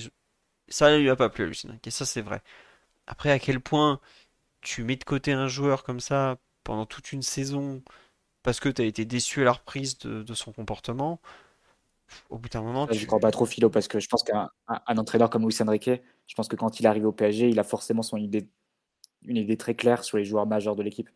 Euh, alors sur des joueurs de complément, de rotation, peut-être que ça peut évoluer, il peut y avoir des, changements. Mais je pense que sur Verratti, Neymar, Mbappé, Marquinhos, si on veut, je pense que sa religion est faite en arrivant. Enfin, je ne comprendrais pas que en juin, il soit enthousiaste à l'idée de travailler avec euh, l'un et le premier jour de la reprise, finalement, non. Ça me paraît justement, c'est pour ça que je te dis qu'il a été déçu, mais que je comprends pas qu'au bout d'un moment, euh, c'est bon, allez, euh, il se remet en forme, Verratti, ah, il est capable. Je pense que Moi, si tu veux mon avis personnel, je pense qu'il n'en veut pas depuis le début, parce que Verratti, je comparais son cas à celui de Thiago Alcantara en sélection, que Luis Enrique a très peu utilisé, même à une période où, Alcantara était, euh, était un joueur bah, qui faisait gagner avec des champions au Bayern, qui était peut-être le meilleur joueur du Bayern sur cette, ce Final 8. Et c'est des joueurs, je ne sais pas s'ils correspondent très bien à l'idée qu'on a un peu du jeu de, du jeu de position où c'est euh, le ballon qui va vers le joueur et c'est pas le joueur qui va vers le ballon. Verratti, c'est pas un joueur qui va respecter beaucoup ses zones, qui va respecter beaucoup ses positions. S'il a envie d'aller chercher le ballon dans le pied des défenseurs centraux, il va aller le chercher.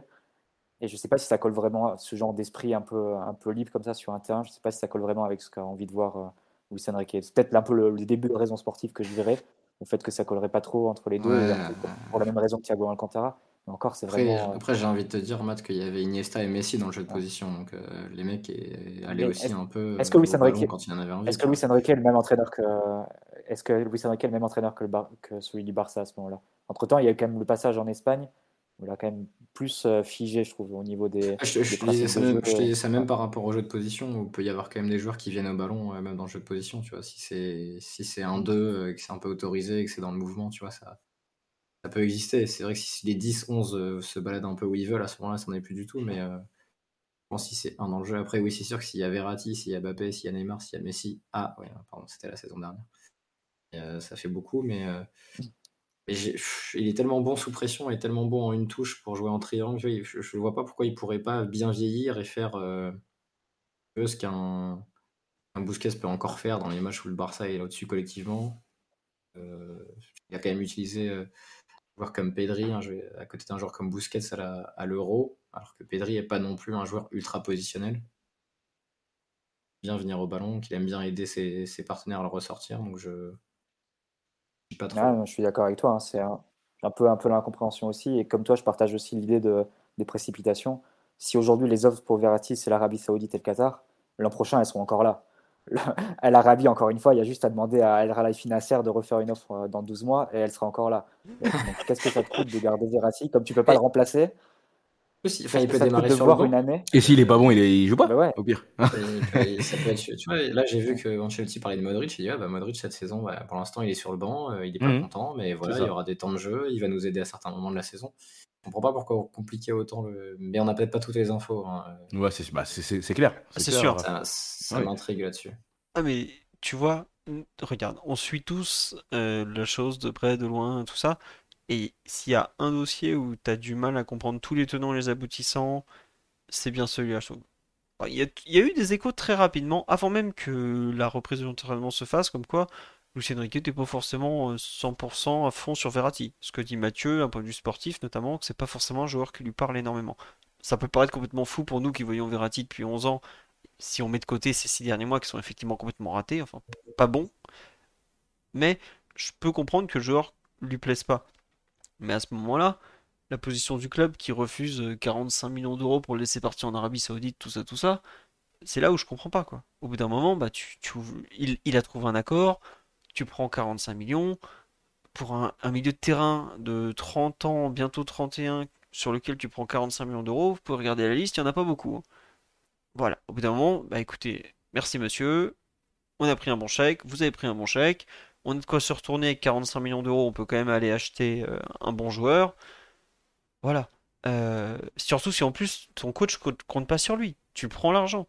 Et c'est là où c'est bizarre. C'est qu'après, euh, Verratti, on le dit, il veut rester en Europe, mais il s'est mis d'accord avec un club saoudien. Là, on sait pas trop. Est-ce qu'il va. Le PSG s'est évidemment mis d'accord avec un club qatari. Est-ce que lui va se mettre d'accord? Enfin, s'il est vraiment prêt à partir à tout prix, qu'il veut juste aller toucher du fric, bah, il va se mettre d'accord rapidement. Je trouve qu'il y a quand on prend les positions des uns et des autres, à des moments, euh, il y a une opposition entre les positions des uns et des autres en permanence en fait. Il n'y a pas de, de truc euh, très logique en fait. Voilà. C'est un peu ça qui me, qui me gêne dans cette histoire. On saura plus lundi prochain. Par contre, s'il part et que diagnostic, il n'y a pas besoin d'un autre milieu. Oui. ça vraiment. Alors déjà, ça veut dire que vraiment, Lee Kangin t'en fait un milieu de terrain. Parce que c'est l'un des seuls qui peut euh, apporter dans les... la passe. Euh, c'est pas Verratti, c'est pas c'est Likangin n'est pas Verratti, il va pas venir à côté du 6 ou être un 6 et sortir la balle, mais par contre, euh, qualité de passe que peu de joueurs ont en effectif. Vitinha, je pense, n'a pas cette qualité de passe. Mais par contre, s'il y a vraiment pas de milieu recruté, euh, moi, ça me m'intrigue un petit peu. Je pense qu'en Ligue des Champions, tu vas atteindre un plafond même le jeu de position le plus efficace ne pourra pas compenser, parce que les meilleures équipes du monde qui font du jeu de position, ont quand même des joueurs dans ces zones-là euh, qui sont exceptionnels. T'as De Bruyne, euh, quand t'as De Bruyne, Gundogan, quand t'as Bernardo, c'est ça. Bah, c'est clair. Et on pourra pas éviter le milieu de terrain tout le temps comme, comme on l'a fait. C'est qui te fait sortir la balle. Hein. C'est ça, c'est à un moment, c'est pas que le système qui te fait sortir la balle. Tu as quand même parfois besoin d'un joueur quand il en a deux sur le dos, bah, arrive à se retourner, se mettre dans le sens du jeu et trouver ensuite un décalage et un, partenaire, un partenaire libre. Ça, Verratti, c'est, il a très très peu d'équivalent euh, sur cette phase de jeu là précise en Europe. Et sans priver, c'est peut-être renoncer à beaucoup de qualité dans une phase de jeu qui est quand même devenue assez essentielle euh, ces dernières années en Europe, donc, et ces dernières années en Ligue des Champions, pardon. Donc c'est euh, vrai que c'est très étonnant. je sais pas si, enfin, Ugarte et Zaire Emery, pour le moment, ils font des super matchs. Mais quand ils auront vraiment les joueurs sur le dos et des pressings très agressifs, que tout sera bouché, etc. Tu sais pas. Enfin, si ça se trouve, ils vont vraiment bien réagir et ça va être, euh, ça va être des milieux très complets et vont, ils vont faire l'affaire. Mais aujourd'hui, tu sais pas. Ce serait mentir de dire que tu as 100% euh, l'assurance que ça va le faire. Verratti, tu as quand même des, beaucoup plus d'assurance à ce niveau-là. Et t'en priver sans remplacer, ça paraît un calcul qui est. Il euh, bah, faudrait vraiment comprendre les raisons. que sportivement, tu, bah, ça fait une demi-heure qu'on débat. Je ne sais pas si on a trouvé une de raison. Donc... Euh. Oh, si, tu peux en trouver le. Est-ce que. Sportivement, je parle. Oui, non, mais même sportivement, tu peux en trouver. Tu vois, le fait que bah, Verratti, sur tout ce qui est transition défensive, tout ça, c'est pas forcément là où il est le meilleur. Autant je, trouve sur, sur attaque placée, il défend pas si mal. Il sait très bien ce qu'il fait et ce qu'il ne peut pas faire. Bon, alors évidemment, de temps en temps, il y a ce fameux penalty contre Benfica qui coûte cher, mais voilà. Les, vrais problèmes de Verratti, c'est peut-être aujourd'hui sur les phases de transition, que ce soit offensive ou défensive. Euh, c'est pas là où il est le meilleur et ça semble être des. Aujourd'hui, c'est des phases de plus en plus importantes du football moderne. Bon. Ouais, mais là, Philo, le problème, c'est que quand tu dis ça, on va forcément te répondre et Fabien Ruiz sur les phases de transition défensive. Bah, il joue pas beaucoup, Fabien Ruiz. Hein.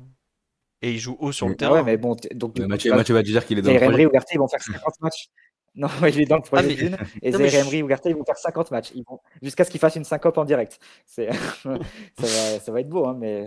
Non, mais je, suis d'accord avec toi. Il y a, des... Après, il coûte pas 14 euh, millions par an aussi. Hein. Faut pas l'oublier. Le salaire de Verratti, c'est. Il est important quand même. Hein. Donc, euh, je suis d'accord qu'il y a des trucs qui collent pas, que sportivement, c'est dur à accepter. Je pense qu'il y a trop de zones d'ombre, Philo. Je pense qu'il y a des choses que, comme dit Raph, euh, dont on n'est pas au courant, donc dont on sera peut-être au, courant plus tard. Mais des deux côtés, hein, que ce soit du côté euh, du joueur ou du côté de, du club.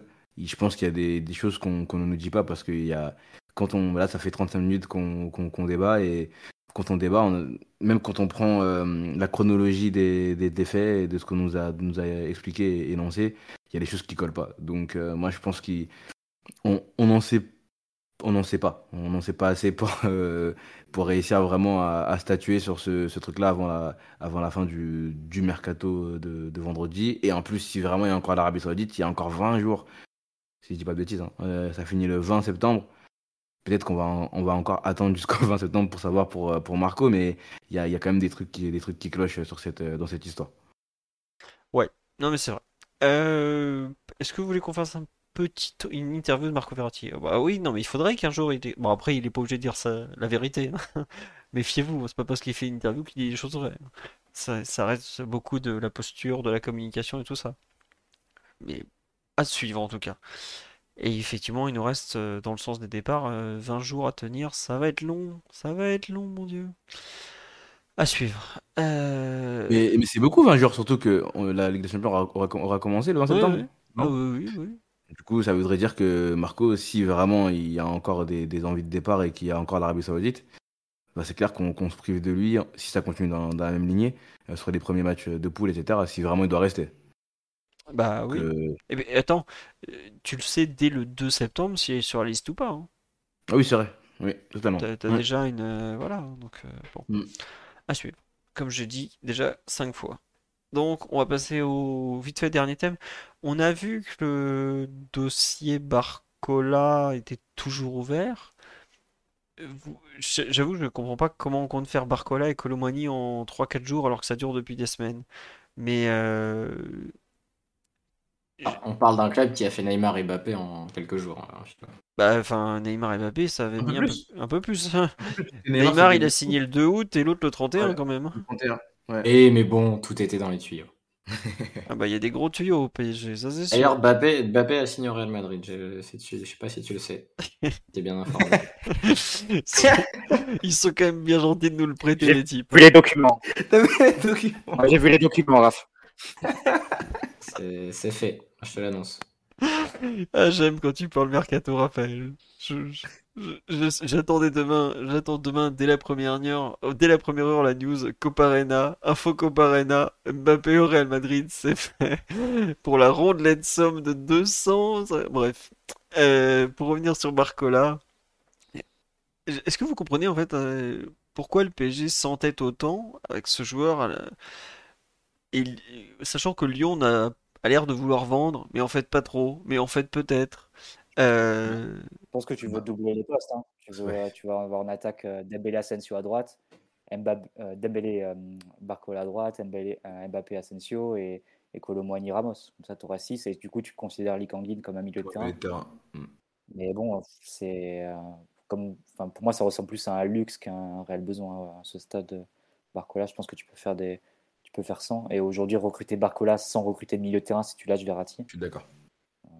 Euh, ce serait un ordre de priorité un peu, un peu étrange. Mais bon.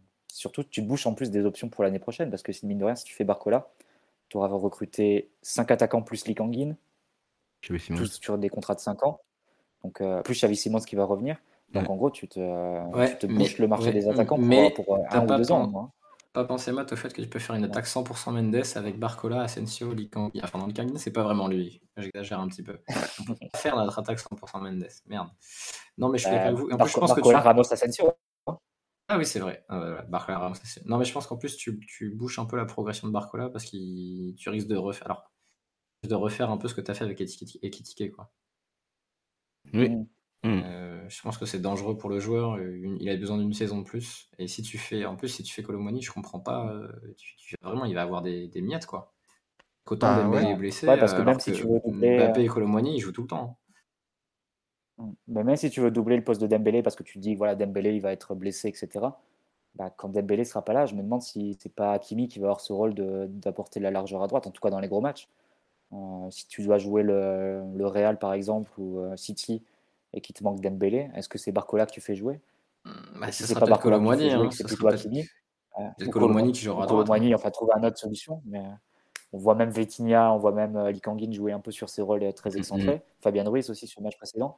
Barcola, tu te demandes vraiment quel, quel espace il aurait dans, dans l'équipe. Ce serait un luxe de l'avoir sur le banc, forcément, parce que tu aurais un bon joueur pour, pour débloquer les situations, etc. Mais en quoi c'est un besoin et en quoi c'est un besoin à 50 millions d'euros?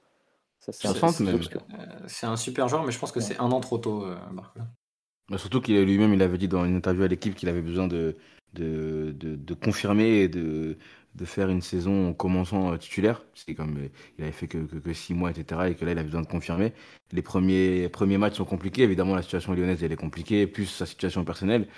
Euh, moi, je pense comme toi, Raphaël, qu'il a, il a, il a vraiment besoin de, besoin de jouer. Et là, bah, l'horizon semble être bouché pour, pour lui au Paris Saint-Germain. Et même, pour, même d'un point de vue du joueur, je ne comprendrais pas pourquoi il s'entêterait à, à, vouloir venir. Quoi. Franchement, je pense pas que ce soit la meilleure solution pour lui à l'heure actuelle, en tout cas. Je peux me tromper, évidemment, il, va arriver, peut-être tout casser, et on sera tous contents d'ailleurs, ce serait bien que je me trompe. Mais, euh, mais ouais, je trouve que qu'il devrait rester euh, euh, à Lyon, et surtout nous, dans notre situation, on a parlé de Verratti, si vraiment on doit mettre une, une énorme somme encore, parce que les Lyonnais parlent de 40-50 millions, bah, je pense que ce serait bien de la mettre au milieu de terrain. Donc, euh, ouais, je, ne comprends pas euh, l'obsession pour, euh, pour lui sur cette fin de mercato. Après, peut-être que lui il veut surtout absolument se barrer de Lyon où il voit que c'est le bordel comme pas permis. Puis son pote est parti. Bah ouais, possible. Ouais. Après, il y a le nom de Johan Bakayoko là, du PSV qui est ressorti. Mais c'est pas tout à fait pour moi le même profil que Barcola. C'est plus un joueur qui est dans la percussion que Barcola. Quoi. Donc euh, c'est ça, je comprends pas trop comment tu peux passer de l'un à l'autre. Ah si, c'est deux jeunes ailiers. Ça, c'est vrai, ils jouent tous les deux du même côté. Enfin, ils jouent tous les deux sur les côtés, pardon. Mais euh, Barcola est beaucoup plus un joueur d'espace. Gaucher, Bakayoko, non? Euh, Il me semble que Bakayoko est gaucher. gaucher, gaucher, gaucher, gaucher, Mais mm. je... Bon. Après, Barcola a l'air de beaucoup, beaucoup plaire à Luis Enrique. On me dit, c'est Gestifoot. C'est pas que Mendes. Hein. Euh, il y a beaucoup d'échos comme quoi euh, il l'intéresse beaucoup parce que tout ça, tout ça. Et c'est vrai qu'on n'a pas non plus énormément de joueurs, t'en parlais tout à l'heure, de joueurs de profondeur, de joueurs capables de, déborder. Il a, il a des qualités qu'on a, qu'on a réparties sur d'autres joueurs, mais pas non plus de façon euh, flagrante. Mais au bout d'un moment, on a, on a trop de joueurs. Je sais pas, comme vous dites, on va peut-être se retrouver avec en cinquième ou sixième choix. Bon, alors, euh, l'année dernière, on n'avait pas de bande touche, mais là, il y aurait trop de joueurs. sachant qu'on joue plus que 34 matchs de Ligue 1, qu'il n'y a plus de Coupe de la Ligue, que la nouvelle formule de la Ligue des Champions, elle arrive seulement la saison prochaine, euh, je vois pas qu'on se foutre de tous ces mecs. Au bout d'un moment, euh, ça va être ingérable pour Lucien Riquet au quotidien, quoi. Surtout s'il fait pas beaucoup tourner, comme c'est le cas en ce moment, où il fait quoi Trois changements par match, donc ça fait un par ligne. Sachant qu'à chaque fois, tu as le Hernandez qui sort pour des raisons un peu physiques, pour l'économiser. Bon. Je, suis un peu comme vous, un peu perplexe sur cette volonté absolue de faire signer euh, Barcola. Après, on me dit Bakayoko c'est mieux et moins cher. Je sais pas si c'est mieux, mais effectivement, c'est moins cher. Ça part à 30, 25, 30 à peu près. Non, on sait pas si c'est mieux, hein, mais euh, ouais, c'est moins cher. Après, ça enlève rien tout ce qu'on dit aux qualités de, des Barcola. Je crois qu'on l'a déjà dit plusieurs fois dans, dans, plusieurs podcasts, hein, mais c'est juste que là, vraiment, l'obsession et de voir qu'on est euh, le 29 et qu'on est encore sur des, sur des rumeurs où ça va peut-être se faire, pas se faire, etc. Ouais, je comprends, on comprend pas trop quoi. Ouais, c'est un peu la conclusion on a un peu fait le tour sur du mercato. Euh, au milieu de terrain, comme vous dites, il n'y a pas vraiment de piste. Euh, bon, on a vite fait parler tout à l'heure de Sangaré, tout ça euh, à suivre. on dit City, ils ont Foden, Grealish, Alvarez, Alan, Doku, Bernardo Silva, ça ne dérange pas d'avoir des joueurs. Dans les joueurs qui sont cités là, bah, Alvarez, il joue en soutien de Haaland.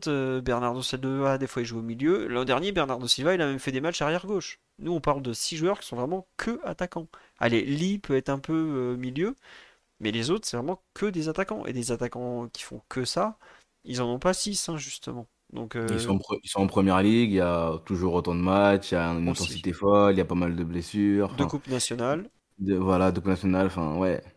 C'est un peu différent aussi. Ouais, et surtout City, ils, vont... ils jouent 10 matchs de plus minimum que le PSG par saison, parce que c'est 4 journées mm. de championnat. Et souvent, ils font demi-finale ou finale de la, de la Coupe de la Ligue. Donc, c'est rien que ça, t'es à 10 matchs, pratiquement. Voilà aussi pourquoi ils ont plus de joueurs. Et en plus, le championnat est beaucoup plus exigeant physiquement, donc il faut faire un peu plus tourner. Vous pensez pas à une surprise de dernière minute ou dernier jour? Évidemment. Mais euh, voilà. Un avis sur André Gomez, le, mec de Lille, là? Je sais pas pourquoi, pourquoi vous me parlez de ce mec-là. Sinon, oui, c'est un très bon joueur. Mais voilà.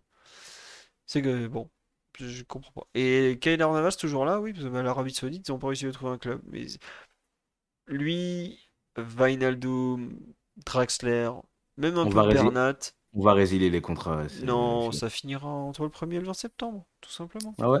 Oui. Et puis il y a le marché turc. le, le retour du marché turc. L'excellente blague du 5 septembre. Mais attendez, le mer- mercato n'est pas fini en Turquie. Euh, Kurzawa résiliation, et Kurzawa il est sur le banc de touche à tous les matchs. On va pas le résilier, on va faire comment? Voilà. Ça, vous va trouvez pas ça bizarre que Kurzawa il soit, il soit dans l'effectif euh, d'ailleurs? Parce que, parce que Bernat euh, est, est inapte. ouais, voilà. Hmm. Non, Non, mais Ouais, mais pourquoi il n'est pas poussé vers la sortie euh, lui non plus?